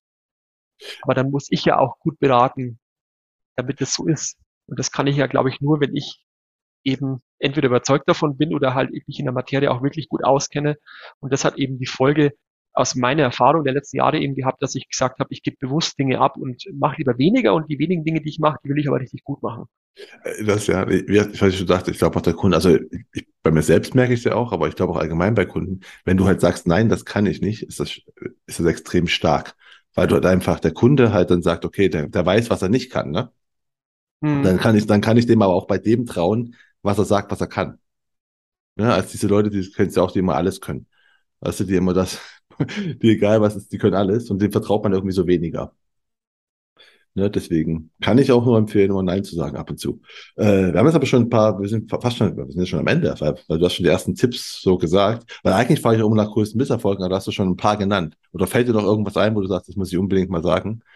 War ein riesen ich glaube, ich, Nein, ich glaube, jeder muss mal aus Fehlern auch lernen. Das ist, auch, ist ja mir auch passiert. Äh, ich glaube, äh, um weiterzukommen, muss man auch Misserfolge haben. Das ist einfach so im Leben. Ähm, aber mir fällt jetzt so äh, so ad hoc tatsächlich keiner mehr ein. Ansonsten kann ich das ja noch nachliefern. Aber ich glaube, ein paar Sachen habe ich ja schon gesagt, aber ähm, da fällt mir jetzt kein spezieller mehr ein. Hätte nur sagen können, du sagst so, hey, den, den wollte ich unbedingt nennen, aber nein. Ähm, nee, du hast gesagt, du hast ja ein paar, ne, ein paar, paar genannt und es ist definitiv, und Misserfolge sind auch nicht schlecht, deswegen frage ich das jetzt auch immer, deswegen stelle ich die Frage auch immer, damit jeder merkt, alle, die irgendwie sehr erfolgreich sind irgendwo drin, ne, dass die alle Misserfolge hatten, ne? Also man, niemand hat einfach so, steht auf und ist super erfolgreich. Das ist ja wie wenn du mit jemandem sprichst über Aktien. Alle haben immer nur Gewinne keiner verliert. Aber jeder muss noch arbeiten und keiner ist finanziell frei. Das ist, also, da habe ich schon keine Lust mehr, mich mit dem länger zu unterhalten. Das ist genau das, wo ich mir denke, ich will lieber eine ehrliche Aussage haben. Jeder, jedem geht's mal schlecht, jeder ist mal krank, jeder hat mal einen schlechten Tag. Das ist mir viel wichtiger und viel wertvoller am Ende des Tages, als wenn jemand sagt, es ist immer alles super und toll und ach, es geht gar nicht besser. Da bin ich mittlerweile so und sage, okay, goodbye, das war's. Also habe ich keinen Bock mehr, mit dem mich zu unterhalten, muss ich echt sagen. ja, äh, verstehe ich. Kann ich, kann ich unterstreichen. Äh, aber jetzt, jetzt sind wir schon am Ende und am Ende stelle ich noch drei Fragen all meinen Gästen. Und zwar, da frage ich immer, was hast du am Anfang von deiner Karriere, und zwar deiner äh, Versicherungsmaklerkarriere, so, oder vielleicht kannst du auch Bankkarriere, wenn es einfällt, für einen Tipp bekommen, der dir immer noch hilft, wo du dankbar noch bist? tatsächlich den, der, der mich damals eingeführt hat in die Branche aus der früheren Bürogemeinschaft, äh, hat mich gelehrt, einfach durchzuhalten, Durchhaltevermögen. Und das, glaube ich, ist seit heute noch ein sehr, sehr wichtiges Gut und eine Eigenschaft, die ich eben habe. Auch wenn es mal schlecht läuft, einfach durchzuhalten, aber vor allem auch an sich selber zu glauben, dass das, was man tut und macht, am Ende auch funktioniert. Und den Tipp kann ich eigentlich jedem nur geben, weil Erfolg kommt bei manchen natürlich von heute auf morgen. Klar, wenn ich ein Lotto gewinne oder so, okay. Aber eigentlich ist es ja ein Prozess von, von langem Durchhalten und äh, nicht von heute auf morgen. Und äh, das kann ich eigentlich jedem nur sagen, an sich selber zu glauben, von dem, was man tut und macht und eben durchzuhalten. Das, ist, das kann ich wirklich jetzt mal so nach, ne, mit, keine Ahnung, wie viel ich schon Gespräche, äh, Gespräche gemacht habe mit so Königsmachern, Königsmacherinnen. Das ist was, was alle eint. Also einfach Ausdauer. Ne? Also das mhm. genau durchhalten, ne, muss man sagen. Definitiv. Erfolg kommt nicht nur so. Ja kann ich, kann ich eigentlich nur bestätigen, ja. Ähm, ja, und aber was für einen Tipp hättest du denn gerne am Anfang von seiner Karriere gehabt, den dir selbst hart erarbeiten musstest? Ja, setze ja auch Bewertungen. da hätte ich mir viel Geld und Mühe gespart oder hätte nicht so viel Telefon, äh, nicht so oft den Telefonhörer in die Hand nehmen müssen, um Leute anzurufen und einen Finanzplan zu verkaufen. ja, das stimmt natürlich. Wobei natürlich ganz am Anfang deiner Karriere hast selbst gesagt, die haben erst ein Jahr, also die haben erst später angefangen, als es dich überhaupt gab. Ja, ja, ja, logisch, das war jetzt Du warst der Zeit verfrüht, aber nee, du hast ja recht. Also das kann man auch jedem äh, nur empfehlen. Ne? Also der Wunsch wäre immer gewesen, mir einen Trick zu geben, äh, macht es so, dann kommen zehn Kunden raus. Wie so ein Automat, drücke drauf, werfe einen Euro rein und zehn Adressen kommen raus. Äh, von denen, die aber noch was abschließen wollen. Aber klar, ist natürlich Wunschgedanke, aber ja. Das funktioniert auch nicht, muss man sagen. Also alle, die das verraten, also die einem das versprechen, kann ich jetzt auch als Erfahrung sagen, eher würde ich nicht vertrauen. Wenn jemand sagt, einfach hier auf den Knopf drücken und dann hast du drei Kunden morgen. Eher so. Ja. Hm. mit, mit, Aber mit, Wünsche, Wünsche darf man ja haben. ja, das auf jeden Fall. Die sollte man auch haben. Ähm, und das letzte ist noch, die letzte Frage ist, was, was für Bücher kannst du empfehlen, die man gelesen haben sollte, deiner Meinung nach? Ja, jetzt verrate ich noch ein Geheimnis hier in deinem Podcast, dass ich eigentlich nicht so der typische Buchleser bin. Das langweilt mich. Ich bin da echt zu, ich kann mich so schlecht auf Bücher konzentrieren, wenn ich ehrlich bin. Ähm, aber ich habe natürlich lange überlegt, äh, welche Bücher es gibt, die ich auch schon gelesen habe und die ich auch gut finde. Denn tatsächlich, ich habe Bücher gelesen, das ist schon richtig, aber ich äh, habe jetzt keine Tausende zu Hause stehen. Aber es hat mal angefangen, mit äh, gewissen Dingen auch loslassen zu können. Das nennt man das Lola-Prinzip. Ähm, denn viele Menschen verharren eben so in der Vergangenheit, damit sie äh, gewisse Erlebnisse und so nicht loslassen können. Und ich bin halt auch jemand, der sagt, es ist gut so, wir haben jetzt mal ein, zwei Mal drüber gesprochen, aber lass mal los, das Leben geht weiter und es passieren auch wieder andere Dinge. Einfach, dass man nicht zu lang an etwas Negativem vor allem auch festhält, weil das bremst einen nur aus und dann, dann wächst man auch nicht weiter, dann kann man nicht den nächsten Schritt gehen. Und dieses Buch habe ich damals mal 2006 tatsächlich in meiner Zeit in Berlin gelesen, wo es mir eben nicht gut ging, wo das eben mit der Erfahrung war mit dem Immobilienvertrieb in Berlin, wo es am Ende nicht gepasst hat. Aber die haben, also einer von denen, die dort gearbeitet haben, das Buch gelesen. Das habe ich damals eben auch gelesen und konnte dann auch mit dem, mit der Zeit gut abschließen, muss ich sagen. Das Buch heißt das Lola, das Lola-Prinzip. Das äh, Lola-Prinzip, genau, loslassen einfach nur. Ah, okay. Genau. Und dann gibt es noch ein kleines Taschenbuch, ähm, das nennt sich Wünsche ans Universum. Dass ich Okay. Wünsche oder Träume verwirklichen. Das äh, ist jetzt kein Ratgeber, sondern einfach nur, um es kurz zu machen, wenn man fest an etwas glaubt, dass die Dinge auch wahr werden. Also ich glaube jetzt an keine Übermacht, ich glaube auch nicht an UFOs oder so. Ich glaube aber, irgendwo da draußen wird sicherlich Leben geben. Ob es dann so Aliens sind, die man kennt, weiß ich nicht. Aber ich glaube schon, dass der Glaube auch Berge versetzen kann. Das glaube ich schon. Und da passt eigentlich dieses kleine Taschenbuch ganz gut mit Wünsche ans Universum, ähm, wie man eine, eine, wie man, ja, wie man sich etwas wünschen kann, das dann am Ende auch eintritt. Das ist schön. Das ist ein, ein, auch ein schöner, ein, ein schöner Abschluss für unser Gespräch. Ich habe mir gewünscht, dass es ein schönes Gespräch wird übrigens, und das ist geworden. Wobei eins hätte ich noch, muss ich sagen, weil ich mag auch Biografien, weil ist, das wäre das dritte Buch. Ich fand Okay. das Buch von, von Elon Musk und von Warren Buffett über die Biografie von denen auch sehr, sehr gut, muss ich sagen, wobei ich diese beiden Bücher als Hörbuch gehört habe und nicht gelesen habe, weil da fehlt mir dann wieder das Durchhaltevermögen, aber nur bei den Büchern, ähm, weil ich mich zu sehr ablenken lasse von irgendwas anderem und mich gar nicht so sehr auf dieses Buch mit Tausenden von Seiten konzentrieren kann. Das habe ich dann tatsächlich als Hörbuch gehört, aber die Biografie von Elon Musk und Warren Buffett fand ich wirklich toll. Gibt es da bestimmt mehrere oder gibt es da nur eine von jedem? Also ich Da gibt es mehrere, ja. Da müsste ich aber jetzt auch nachschauen, welche. genau, Ich glaube, die von Elon Musk war es die von 2015, glaube ich, mit dem weißen Hintergrund und er steht vorne mit verschränkten Armen, glaube ich. Und bei Warren Buffett, glaube ich, die, ach, die ist, glaube ich, schon älter als 2012, glaube ich. Aber gut, Ja, es gut. schadet bestimmt auch nicht, die anderen Biografien zu lesen und zu hören von denen. Die sind ja auch erfolgreiche Menschen. das, das, das sind sie definitiv. Ähm, ja, aber dann jetzt trotzdem nochmal Wünsche ans Universum. Es war, du hast ja vorher gesagt, Gott, hoffentlich war das kein langweiliges Gespräch. Äh, nee, ist es nicht. ist es Das nicht geworden. freut ne? mich. Es war ein schönes Gespräch. Wir haben super viel, super viel gelernt. Also auch. Ja, ich bedanke mich, dass du mein Gast warst. Es war wundervoll und ich, wir sehen uns hoffentlich auf der DKM, oder? Dieses Jahr? Vielleicht. Vielleicht? Ja, schauen wir mal. Schauen wir mal. Schauen wir mal, die, nicht alle Wege führen von München nach Dortmund. Das ist etwas schwierig, dorthin zu kommen. Und ich bin nicht so der begeisterte Zugfahrer, weil es mir immer schlecht wird. Und in Kassel gibt es einen Kopfbahnhof, wie du weißt. Da dreht sich dann der Zug und äh, das ist dann für mich russisch Roulette. Entweder fahre ich die erste Zeit äh, in die richtige Richtung und dann in die falsche oder umgekehrt. Das ist, ähm, ah, ich muss mal gucken, ja. Und, und, und die Flüge sind echt unglaublich teuer. Dann bleiben immer viele Möglichkeiten, um dorthin zu kommen. Das Fahrrad wird sicherlich nicht und der Fuß wird es auch nicht. Also bleibt nur das Auto. Mal gucken. Schauen wir. Also, Ansonsten, wir, wir kennen uns ja virtuell und Genau. äh, in den sozialen Medien äh, schon verfolgen uns sehr lange. Also wir, wir bleiben ja in Kontakt zu Das auf alle Fälle aus. und wenn du das nächste Mal in Leipzig bist, gehen wir eine Pizza essen. Das haben wir auch schon geklärt. Unbedingt, mit Diavola. Ne? Habe ich auch Ganz gelernt.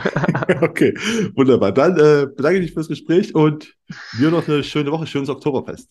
Ja, vielen, vielen Dank, Marco. War mir eine sehr große Freude und ich hoffe doch auf ganz bald. Die DKM ist vorüber und ich kann sagen, Marco hat den Weg nach Dortmund nicht gefunden, also haben wir uns da auch nicht getroffen. Aber dafür steht ein Pizzatreffen in Leipzig ja noch an, das haben wir nicht vergessen. Ich hoffe, der heutige Podcast hat Ihnen so gut gefallen wie mir und da es ja heute um Kundenbewertungen primär ging, würde ich mich natürlich doppelt freuen, wenn Sie den Königsmacher Podcast auf der Plattform Ihrer Wahl abonnieren und bewerten würden. Und damit verabschiede ich mich von Ihnen. Das war die Königsmacher Folge mit Marco Marling.